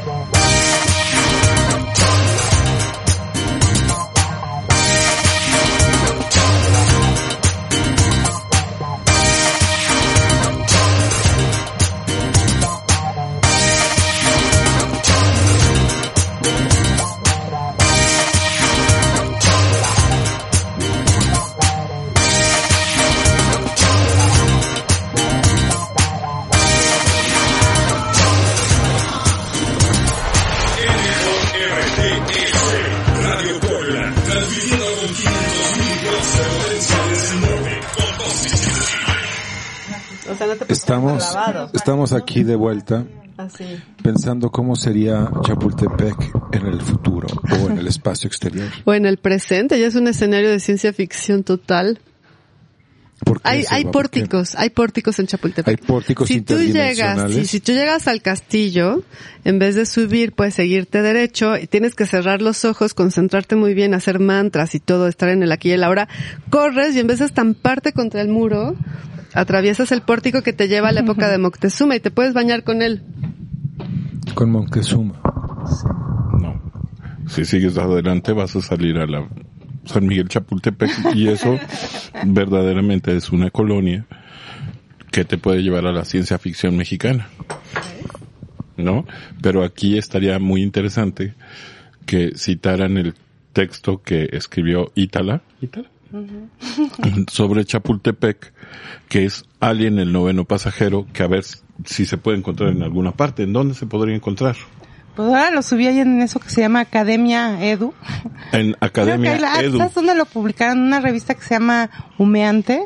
Humeante. Ajá. Ok, pero esto podemos buscarlo con la referencia de Humeante, eh, que es esta revista, y en Academia Edu buscándome a, mí. En Academia buscándote a ti y buscamos Alien el noveno pasajero, que es este texto sobre eh, este ejercicio sobre Chapultepec, que que pues bueno ustedes ya trasijaron. Buenas noches, yo soy León Felipe Guialis y mucho gusto. El Chapultepec en tono distópico, porque justamente me encuentro con un Chapultepec que ya es como de ciencia ficción y lo que hago es preguntarme de qué era este lugar, ¿no? Y otra vez volvemos al tema indigenista, ¿no? O sea, ese paraíso donde se bañaba eh, Moctezuma y, que era lo que pues, le llevaba el agua más cristalina a Tenochtitlan, ¿no? Pues justamente cuando llegan los españoles lo destruyen, ¿no? Lo primero que hacen es transformar la flora y la fauna de ese lugar. Había, ahí estaba el, el, este, el zoológico, un zoológico prehispánico que parece que los escandalizó porque no solo tenía animales sino también seres humanos deformes y no sé qué tanto de los, ajá, una especie de cosas así que escandalizó a los españoles pobrecitos, Yo podría contribuir con, con varios, este, políticos cerrados así en el nuevo Chapultepec que hay ahora. Pero ahorita se llama. en, el zoológico, imagínense unos senadores, unos diputados, algunas diputadas para ser inclusivo, alcaldes, alcaldesas y los eh, directores de movilidad de la Ciudad de México, el gobernador del, del estado de Morelos el gobernador del pues estado de Morelos. Ya es todo un circo, ya es todo un zoológico el país. Es futbolista, ¿no? Ese, sí. Pero me estoy recordando que también hay un ejercicio fotográfico de este Chapultepec abandonado de la estación del tren. De había un trenecito que, que recorría la tercera estación de Chapultepec de un Chapultepec abandonado que por ahí debe haber un, un libro de fotografía de esto porque estaba en cuarto oscuro era la revista esta de Cuarto Oscuro, tenía este Chapultepec abandonado. Sí, sí. Que estaba ahí este lugar en donde durante algún tiempo sobrevivió un delfín, sí, sí, era el delfín. a solo, igual que el zoológico de Aragón, que también de repente nadaron los delfines ahí abandonados hasta que alguien pues eh, alguien los mantenía vivos, eso sí. ¿A quién? A los delfines que nadaban solos y abandonados. Este, y bueno, me, me recuerda todo esto y esto es un material para un buen libro. Sí, es, esos, esos, esos espacios semi-abandonados que fueron feriales de algún tipo son muy impresionantes estéticamente. A mí me, me recuerdan las cafeterías estas que están por ahí en ruinas, en manos de todos los vándalos, me recuerdan así como escenas medio de escenarios así como de del futuro se suponen donde nada sobrevive y todo se hace pedazos, ¿no? Sí, justamente un poco lo que hablo de estos horizontes distópicos es que a diferencia, uno piensa que, que la distopía es algo que va a venir después, ¿no? En el futuro. Y lo que planteo aquí es que la distopía ya está aquí y es ese otro lado de la modernidad, ¿no? Es allá donde no alcanzaron las venias de la modernidad, es que es de lo que habla Sayak Valencia con capitalismo gore.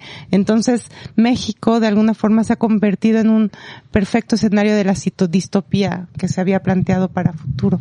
Incluso hay, hay una película Elysium, que se trata sobre las desigualdades sociales en el, en el futuro, que lo vinieron a, filmar a, a, México, en esta zona terrible que es el Xochiaco, ¿no? El, el, ahí que es, de veras es como la distopía más terrible, es de veras lo, lo peor que le podría pasar al desenlace de la humanidad, ¿no? Pero es already happening, ¿no? Ahí está, está ahí. y es gigantesco. Pero entonces dice el director de la película que él se sentía como adentro de que en México se sentía como adentro de su película, porque cuando filmaba por allá estaba en estas zonas de desastre, pero que de, de días iba a comer a Polanco y a las lomas y entonces como toda esta México Condesa. cómo se ha convertido en esta distopía actual. Elysium claro. es esta película con Matt Damon, ¿verdad? Sí, era muy mala, por cierto. Sí, no, bueno. Pero en todas, de todas maneras, de cine bueno. siempre, de cine siempre como hay una, hay una cuestión en la que siempre nos estamos como yendo o refiriendo a los daneses, creo, ¿no? O, o a Bretón que viene a descubrirnos, o a Artaud, o a este realizador que dice, wow, mira qué feo está, es maravilloso, ¿no? Y, eh, eh, parte del comportamiento que deberíamos tener eh, sería un poco como, güey, sí, pero bueno, estás aquí porque estás pagando por hacerlo y pues tus opiniones se las puedes llevar para allá. Porque... No te presto mi distopía, Danés. Algo así. Deja mi bordo de Fintenberg, vete, por no favor. te metas ¿no? en Catepec, es mío. Exacto. Yo de repente me detengo a pensar. Yo prefiero este cine de ciencia ficción. Y sí, yo sí prefiero el mexicano y no por darme baños intelectualoides, sino porque realmente es más cercano a mí, ¿no? Y este, pues yo realmente no, y yo, ahí es cuando me pregunto, ¿qué es buen cine? O sea, a mí no me gusta ver a un güey sufriendo, este, o una mujer sufriendo todo el tiempo y para decir que eso es buen cine, ¿no? O sea, pues yo no, no, este, rojo, verde, amarillo, ¿cómo se llaman estos colores de las películas? Este, este, esas son películas y, francesas cursis hechas por un eh, director. Pues sí, pero dicen que eso es buen cine. Eso dicen que es buen cine. Y muy buena música. Muy buena música. No, yo tenía todos los LP. No, bueno, pues podrán ser muy es, buena música, pop, pero ¿qué va de, qué va de la buena música a ser el buen cine? Yo creo que el cine tiene que ser visto así como, pues es cine. Y no, dejar de ponerlo de... bueno o malo, ¿no? O sea, digo, si esperas un buen entretenimiento, es que el cine se ha hecho esta gran industria del entretenimiento y mucho, mucho, muchísimo cine está en ese, en ese mood, ¿no? De ser, pues el entretenimiento, o sea, te sientas y te olvidas hasta de ti mismo, ¿no? Vives las megaventuras allá adentro, saltas con los coches que explotan, todo, o sea, te transportas, ¿no? Y es divertido y es padre y tienes a tus estrellas que adoras y que te enamoras del galán o que quieres vestirte como la, la chica de moda, o sea, eso es parte de nuestra cultura, es cierto, pero el cine también es arte. Y Yo entiendo que el, el, cine podría ser arte, pero es pensamiento, no pero solo a mí, arte, es pensamiento. A mí me transporta más, por ejemplo, tiene días, ver tiene días. este ver este cine en donde sale el hilo que sostiene al murciélago que vuela en, en, la cámara. Y yo digo, Pero pues. tiene a su público y lo adora. Ese cine, a mí no se me hace malo. Toda la gente lo clasifica de malo. Pero a mí me, me, me hace pensar más en el acto de que un murciélago vuela y ahí todo el rollo. Y realmente estoy viendo que es una maqueta y es un modelo y, y todo pero yo, yo creo que ahí está la magia y entonces claro. ahí a mí se me hace un buen cine. A mí eso que raya en lo, en lo. Hay una complicidad, hay una, hay un, hay un sentido de subversión sí, sí, que, bueno, hablando de, de la industria hoy le dieron a, a Tom Cruise una palma de oro honoraria por ser Tom no, Cruise. También, también a Taylor Swift le dieron hoy un doctoris, doctorado honoris causa y mis alumnas así, estaban escuchando. sus- acaba de No hacer- hablamos de Tom Cruise ni de Octavio Paz en este La programa. nueva, la nueva versión de Top Gun acaba de volver a ser Top Me, Gun. me están fallando, me cae que me están fallando los dos, pero gachísimo. Regrésense el tema. Estamos hablando entre entre Me gustaba más la idea de Chapultepec cine como escenario de la ciencia mal ficción Hecho, en el qué presente. tan verdadero es lo que está pasando. Y Estábamos hablando de una serie de cosas que, po- que, que podía, podía ser bueno o mal cine. Y yo decía que el cine podía ser solo cine. Bueno o malo y ya. Yo no puedo opinar de cine, según me dicen. Pues quien es público puede opinar, opinar. Pero, No, si es que León no ve películas porque dice que la vida es muy cruel como para ver representaciones de vidas crueles.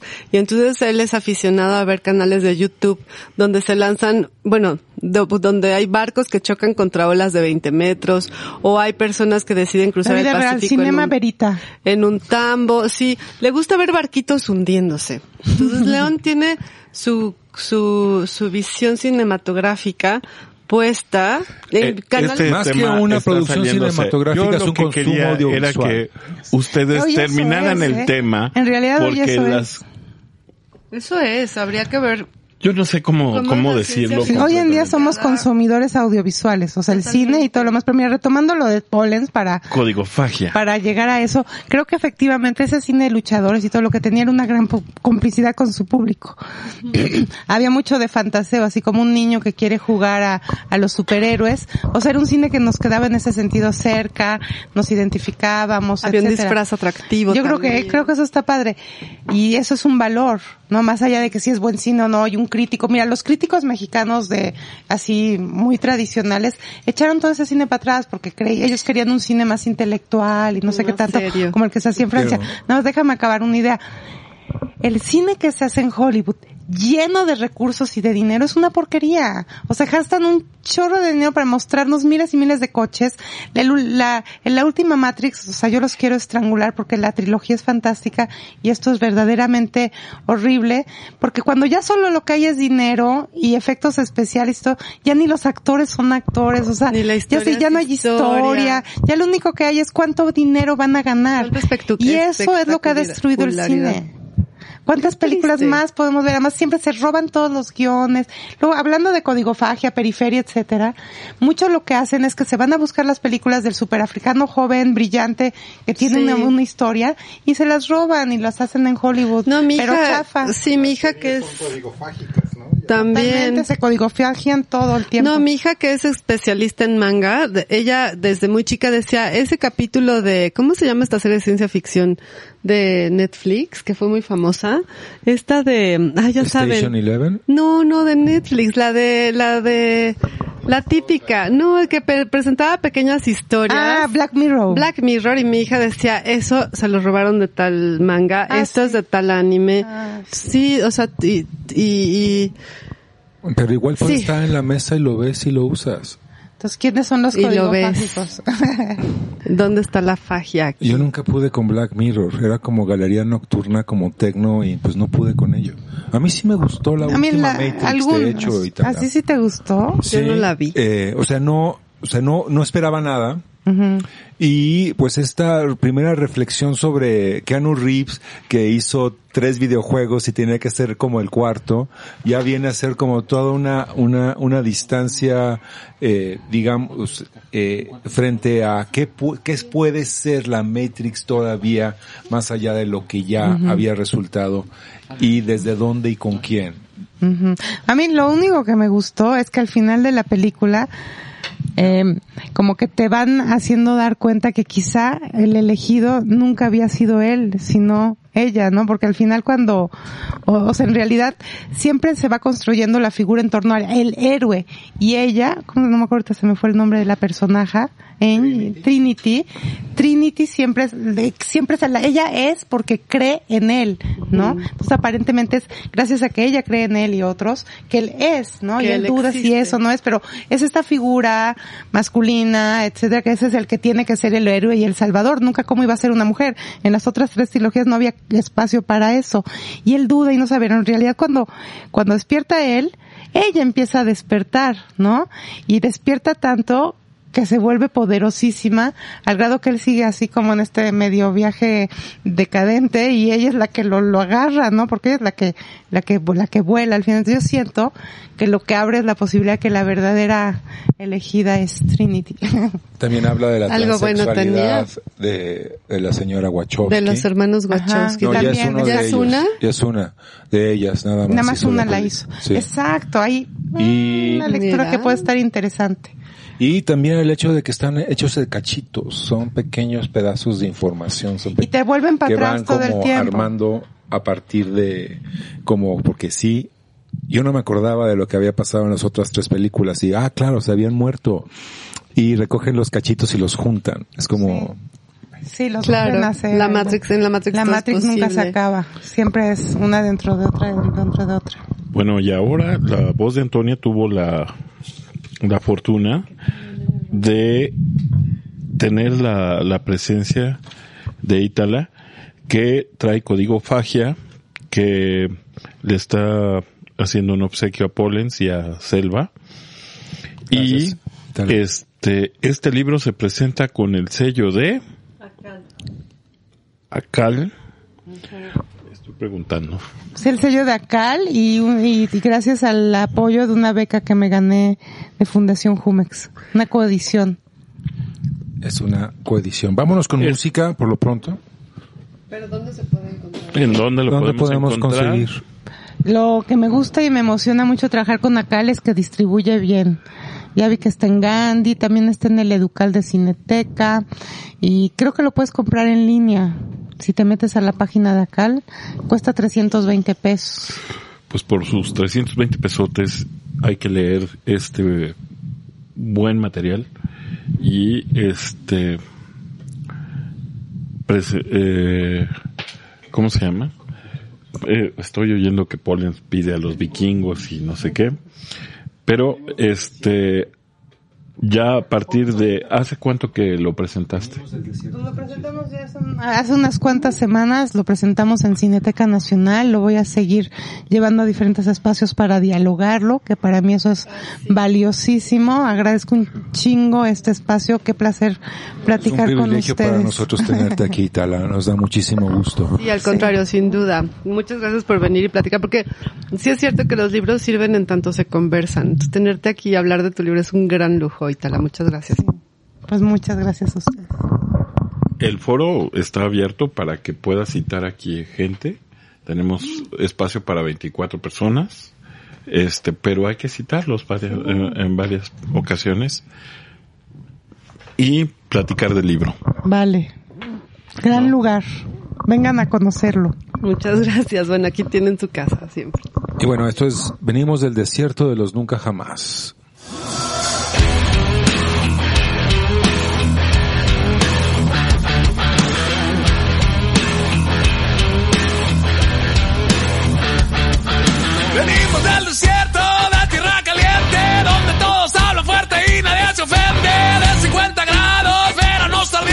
burritos de chocito y heleras con mucha cheve. Aunque seas extraño, serás bienvenido. Si lo pides, brinca paro sin problema de un vecino. La gente es alegre y le gusta la fiesta. Si se pone rudo, tú solo mueve la greña. Venimos de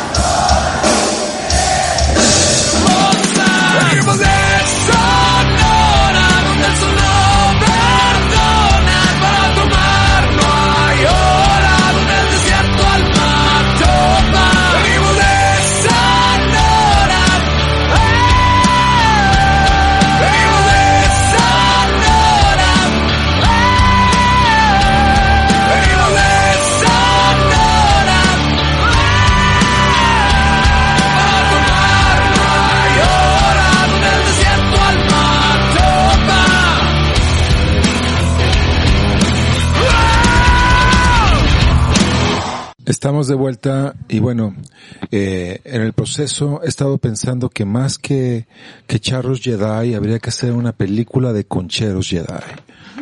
¿No? Estoy pensando ya en esta.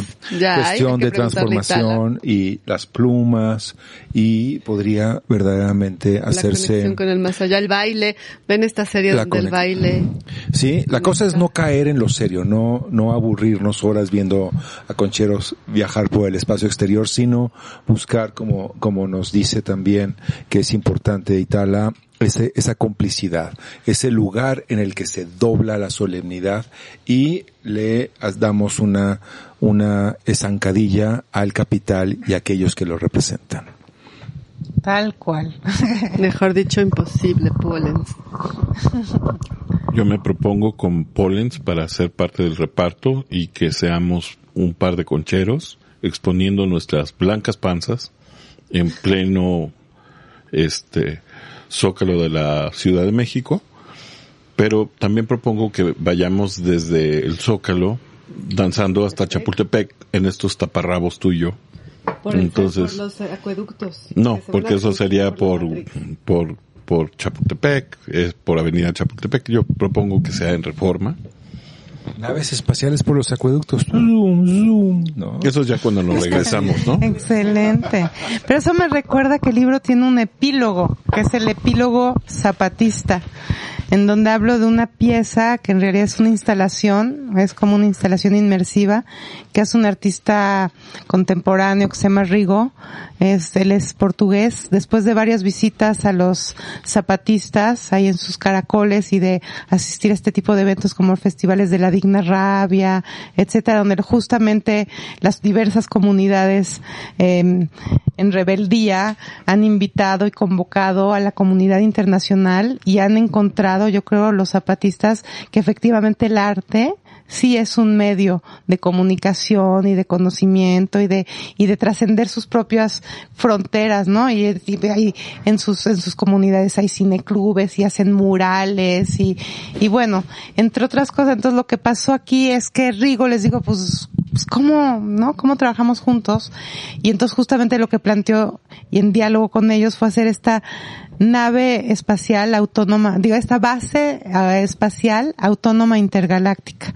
Entonces creó con varios de los artesanos y sus propias técnicas de bordado, de pintura, em, pues sí, de, todo, de, de casi que de palapa, etcétera, eh, construyeron esta, esta nave, esta, perdón, nave, esta base espacial y adentro hay un cohete, una gran nave.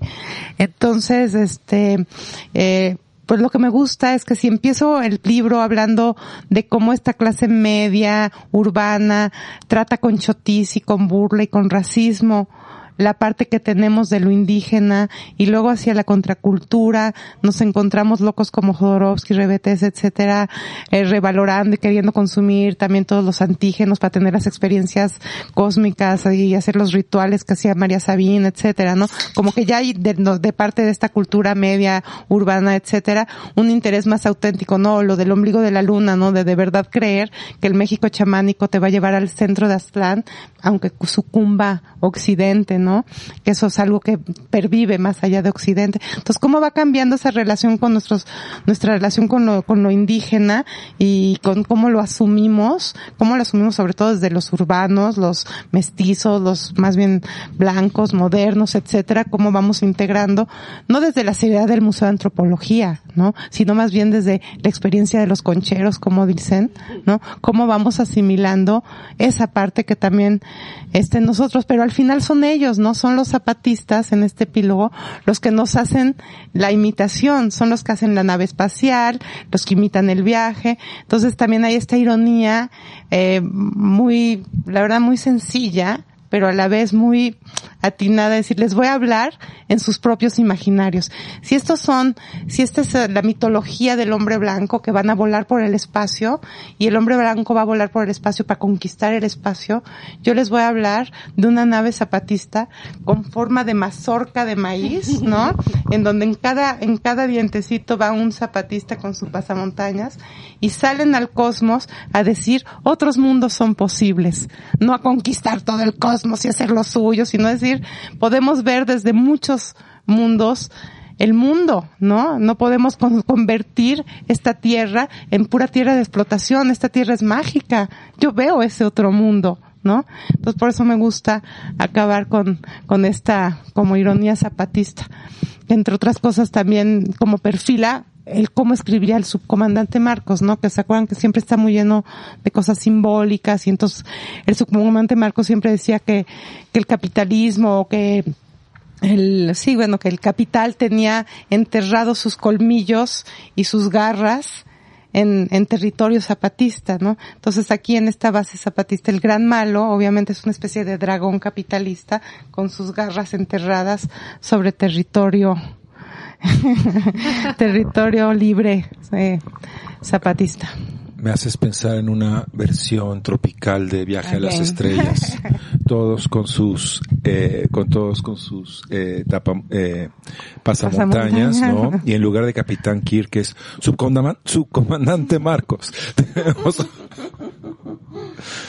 y sí, yo vuelvo a caer también en, en ese lugar, pero ahí nos reconocemos y vemos Claro. que no deja de ser de cartón piedra el puente donde eh, William Shatner y Leonard Nimoy están como Así es. viajando por las estrellas. Así es. Aquí está la nave, porque la nave Una zapatista. Está increíble. Sí, es una Hay que comprar el libro Es una si joya, ver es una joya. foto, Una pieza bien, bien interesante. Sí, como siempre Una la ciencia sí. ficción nos da la posibilidad de cualquier cosa, que es lo que comentaba. Y bueno, Nos platicabas fuera del aire. una serie de preguntas. ¿Cuál es tu película de ciencia ficción favorita o tu libro de ciencia ficción favorito, Selva? Híjole, me gusta, bueno, este, podría hablar de esto una hora, Poli. No, pero me gusta mucho esta trilogía de superpersonas que un poco antecede el pensamiento de Donna Haraway, que son este personaje que es el, un perro, un gallo, un hombre, y que entre los tres hacen el superhumano, no me acuerdo cómo se llama, ni me, creo que es de Olaf Stapleton. Y ahí está el de Juan Raro, que es este niño que nace, que no habla ni se mueve ni nada hasta los tres, cinco años creo, y a los cinco años en cuanto empieza a hablar se vuelve en el hombre más inteligente del mundo y, y consulta, lo consultan los presidentes y luego regresa a ser este ser casi vegetal que no se puede ni mover en muy poco tiempo. Y el del perro que es este, Sirio, que por eso le puse a mi perro Cirilo, que es este perro extra inteligente, que es el que más me gusta, porque como me gustan los perritos y siento que son muy inteligentes, pienso que en cualquier momento mi perro eh, Pierre se puede convertir en este súper, súper inteligente ser que, que aconseja estrategas y todo. Siempre, me cae muy gordo que los tres libros se vuelven tan inteligentes que los presidentes los consultan. Ese es como el símbolo máximo de la inteligencia y en los tres libros sucede. Pero esos. Muy bien. ¿Y peli? ¿Alguna peli? Ah, película. Híjole. Soy menos fan de la, de la, de las películas de ciencia ficción que de las novelas de ciencia ficción. No sé. No me gusta Star Wars, eso sí, te puedo ¿No decir. te gusta Star Wars? No soporto. Desde niña no lo soporté. No, no soporto Stalker a es Luke. Skywalker. Ah, Stalker, Stalker. no, no. Está hablando el productor de esta película de ciencia ficción que hizo Tarkovsky. Ah, bueno, sí, de Tarkovsky esta que es verde, esa es muy buena. Sí, Una película Stalker. toda verde. Ah, pues Stalker, sí.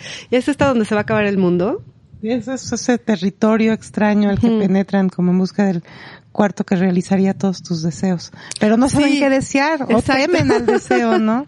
Yo eso lo vi en la universidad. Que fíjate que esa película me, me estaba yo pensando, yo últimamente estoy relacionando mucho a Tarkovsky con Godard.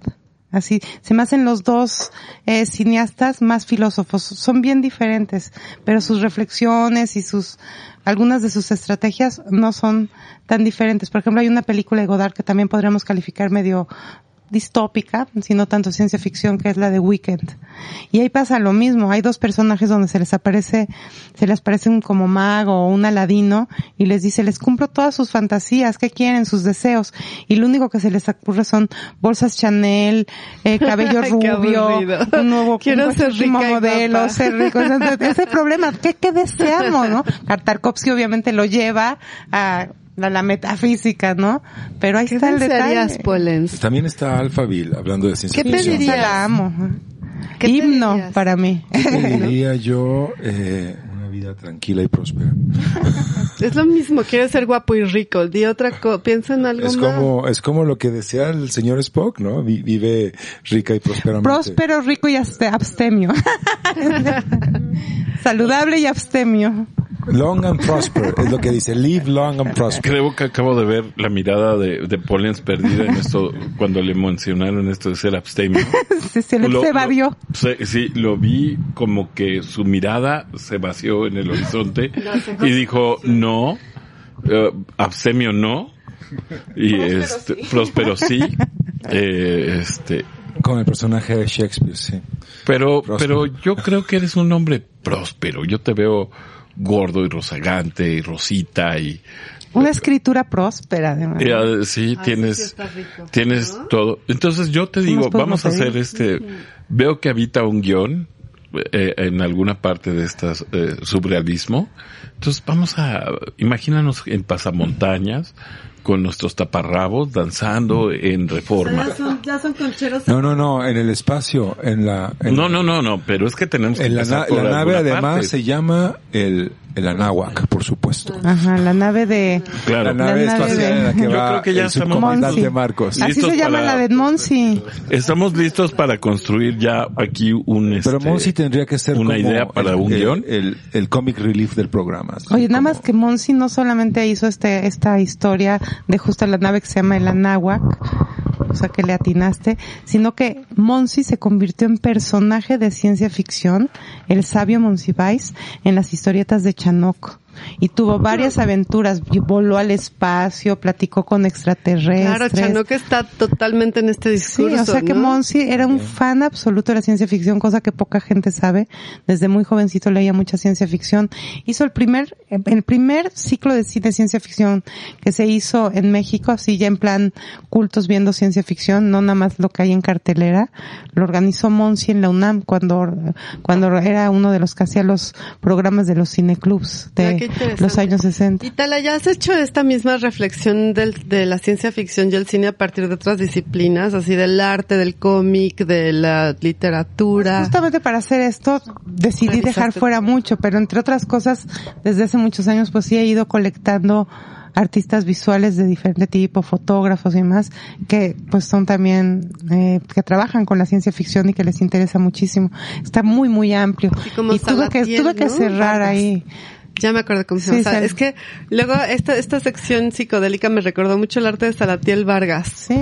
Súper este psicodélico y de futuros distópicos y no sabes si estás viendo este un cómic o una gran obra de arte. ¿Te gusta Salatiel Vargas? ¿Lo, lo has No lo visto? conozco, no, no. Ah, es que yo diseñé Yo un no sé. Sí, yo no no, sé él es muy interesante. Muy interesante. Tendré que checarlo. Está de tarea, ¿no? Sí. Él podría decirte, claro, claro. Yo creo que él estuvo Vargas. también en la banda ahí medio de Jodorowsky y eso, ajá. ¿eh?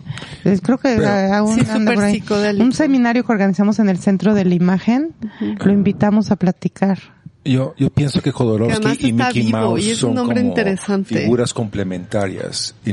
Es como... Bueno, si podemos ver a es Mate muy Escalante con Piporro, pues... ¿Por qué no, no? Es injusto, es injusto comparar La a ventaja Matt de la Piporro. ciencia ficción, que puedes pero, poner todo donde Pero quieras. Jodorowsky sí es, es un poco mi amigo Charlie Brown. O sea, sí es una referencia pop. eh, Absoluta. más allá, más allá Pero de, de pop lo que... o contracultural. Pero Yo la te refieres al, Jodorowsky Jodorowsky como una posterior, al que escribía los ¿No? libros de, de psicomagia y, Oye, y yo lo este, conocí la alegría cuando- del chi- yo lo la sabiduría cuando del vino a chiste. presentar psicomagia y decía, es idéntico a Enrique Guzmán, Dios mío.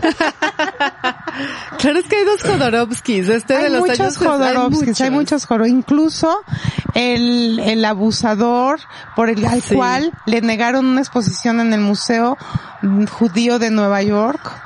Qué Porque fuerte una, esa sí, te sabes esa historia, ¿no? Que, que se le calificó como acosador, porque en la película del topo a una actriz parece que pasó de la ficción a la realidad, Sí, ¿no? que se filmó, en fin. Entonces, bueno, hay desde ese Jodorowsky hipermacho, porque Jodorowsky, como toda esa generación de artistas hombres que tenían el Híjole, mundo para ellos, eran los más machos y se sentían los dueños del universo y todas las mujeres eran para ellos. Y hacían lo que les Y daba la hacían lo que querían, y eso sí, eh, era un hábito bastante, este, Sí, desaprobable ahora y que de ahora nos sentimos muy escandalizados y sin embargo pienso que si no contextualizamos perdemos también el valor que eso sí podía haber tenido o los, o los juzgamos por algo que quizá en esa época no había la posibilidad de... No, al contrario, de no era ¿no? era un ser venerado, valorado, deseado por las mujeres y, y todas se le un- plantaban también. Claro. O sea, era una cultura en la que todos jugábamos. Y que había, y que había esta veneración, que ya no hay afortunadamente, esta veneración por Así la figura del hombre El todopoderoso. hombre guapo. Sí, eh. Así que también el fotógrafo, ya sabes, con su chaleco kaki, superhéroe Sí. de la guerra que llegaba, ¿no? Y todas. Bueno, insisto, le acaban de dar una palma de oro honoraria a Tom Cruise. no, eso es, eso es terrible. Eso, No, es eso está terrible, no lo quiero ni oír. Prefiero el, do- el doctorado honoris A causa Fuentes Taylor le dieron Swift. una, una pa- palma de oro también por ser Carlos Fuentes.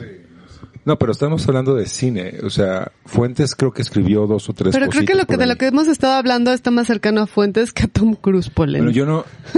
No, pero estoy hablando de... Y con lo lejano que está de, de- Carlos de Fuentes. la legitimación de una forma de machismo como la de Tom Cruise que todavía está validada. Yo vuelvo- que fue a yo vender vuelvo a Top pedir- Gun 2. Yo vuelvo a pedirte que, que, que dejes fuera a Tom Cruise. Estamos en... ¿En dónde estamos? en Tom código, es- estamos hablando de codigofagias y entonces y Tom Cruise se come el código. Se lo come, se Nada lo más, come más todo. bien, Ya no puede. Tom Cruise es el astronauta blanco, así por excelencia Pues sí, de las típicas piloto. películas de Hollywood. O sea, es el, el, el, el que va a conquistar el espacio. O sea, Es es, el, el macho, representante el de la fuerte, blanquitud a la que se refiere Bolívar. Echeverría. O sea que en ese sentido viene a cuento. Es un poco, es un poco, es un poco Te salvó todavía. Itala, Pollens. No, estábamos conectados. En ese sentido, gracias y tal. Pero, de algún modo, esto que está pasando con, con este actorzucho hollywoodense en, en Cannes, tiene que ver con algo que salió a colación con, eh, con la, con la guerra de Rusia con Ucrania, ¿no? La Guerra Fría. Y, por ejemplo, decirle a Tom Cruise, tú que vienes a encarnar el poderío americano en una película sobre aviones, te damos esto Sí, porque. Claro. sigues, siguen, siguen siendo los que vinieron a liberarnos de el horror de el hombre en la torre. Claro, ya ya está como sigue utilizándose esta figura para legitimar otras cosas, ¿no? Sí, tal cual. Sí, todo es político. Terrible. Bueno, antes de irnos yo también quiero decir Ah, cuál yo es me mi, quedo, ah sí, ¿cuál es tu película? Ah, a ver, eso me da curiosidad. Barbarella. Ah, por supuesto, Bárbara. Hablando de vi. explotación de la mujer De como objeto del deseo. Barbarella encuerándose sin gravedad. Sí. Ah, Pero es saliendo el gran desnuda del momento- mar, saliendo desnuda. lo acabas de hundir. Justamente. Bárbara de la psicodela. Y mi novela favorita es Crash. Tremenda. Gronemer De me fascina a mí también. La No, novela es la de Cronenberg. la ¿De de quién es la novela? Ah, ah de La- Ballard. Perdón. La, la, la, la, la peli es interesante, pero la novela, eh, en términos de, de discurso, es fascinante, ¿no? Sí, cómo no se va desprogramando, cómo se va extendiendo, cómo es que el cuerpo se vuelve parte de la máquina, cómo la, mar, la máquina va deformando el cuerpo en términos de, eh, de, de texto, es, es fascinante. Oye, y hablando de eros transespecie, pues ahí tienes el eros no transespecie, sino entre humanos y máquina, ¿no? sí, Crash, ¿no? Ajá, sí. justamente sí. A mí la ciencia ficción de Cronenberg, volviendo a cine, sí me encanta, sí es de mis favoritas, me da mucho pie para pensar cosas. Y bueno, con, con esa, esa idea, ¿no? Saludando a nuestro amigo, ah, eh, nuestro productor quiere decir como, cuál es como su... no me preguntan, este, ya me invité. no, más bien, eh, este, ahorita me recordaste a Stapleton, el hacedor de estrellas y, y se me hace como, no lo he encontrado mucho en el sentido de que prácticamente todo lo que pasa no es humano, ¿no? O sea, realmente es el, el inicio y sí su, su narración, pero, pero todos los personajes, todas las circunstancias son, Sí, no, no, no interviene el humano. Ajá. Es muy bonito, es un poco como el de Italo Calvino, el de, el de, ay, Que es un poco como el de Italo Calvino en el que se- bajan estos personajes que se llaman igual que las máquinas de escribir QWSF, no sé qué, las cosmicómicas, donde tampoco hay intervención del humano, solo son partículas que trascienden al tiempo. Personaje. ajá, bueno, algo sí. Y trascienden al tiempo, al el espacio, y en el que Calvino. pasan amor, pasan empatías, pasan dolor, pasan pérdidas, ¿no? Y, y cómo a veces se, se, se, se trastocan y a veces se alejan. Y, Padrísimo. Increíble. Increíble Italo Calvino. sí. Sí. ese libro es fantástico de Italo Calvino. Varias ¿Recuerdas historias. ahí. justamente a el robot humano. Hay algo y el robot humano y cómo es que descubrieron al decir eso algo, ¿no? Se quedaron todos como el robot humano y dijeron, güey, ahí hay algo, ¿no? Con solo decirlo ya nos corren escalofríos. Sí, hay- Pues es la pregunta por el alma, ¿no? ¿Qué es el alma? Sí, ¿dónde está? La ¿Y ¿Qué tal las inteligencia. inteligencias artificiales La que ahora ya se conciencia. empiezan a manifestar Sí. y que es posible que ya nos estén dominando porque es que la ciencia ficción está aquí.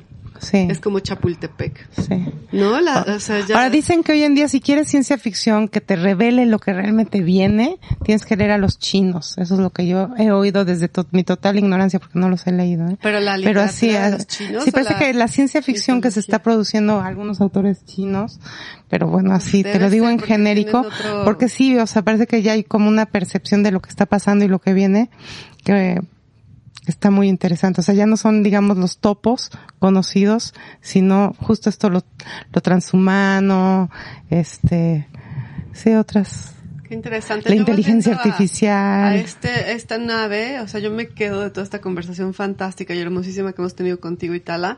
Me quedo con esta imagen de esta nave llena de, de esta mazorca llena de granos con zapatistas adentro que van a, no a conquistar al mundo, sino a decir otros mundos son posibles, ¿no?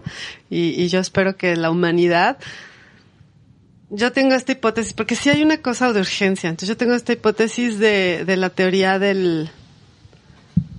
Es mi teoría... No, es la teoría del rotoplasma. Ay, perdón, se me acaba de...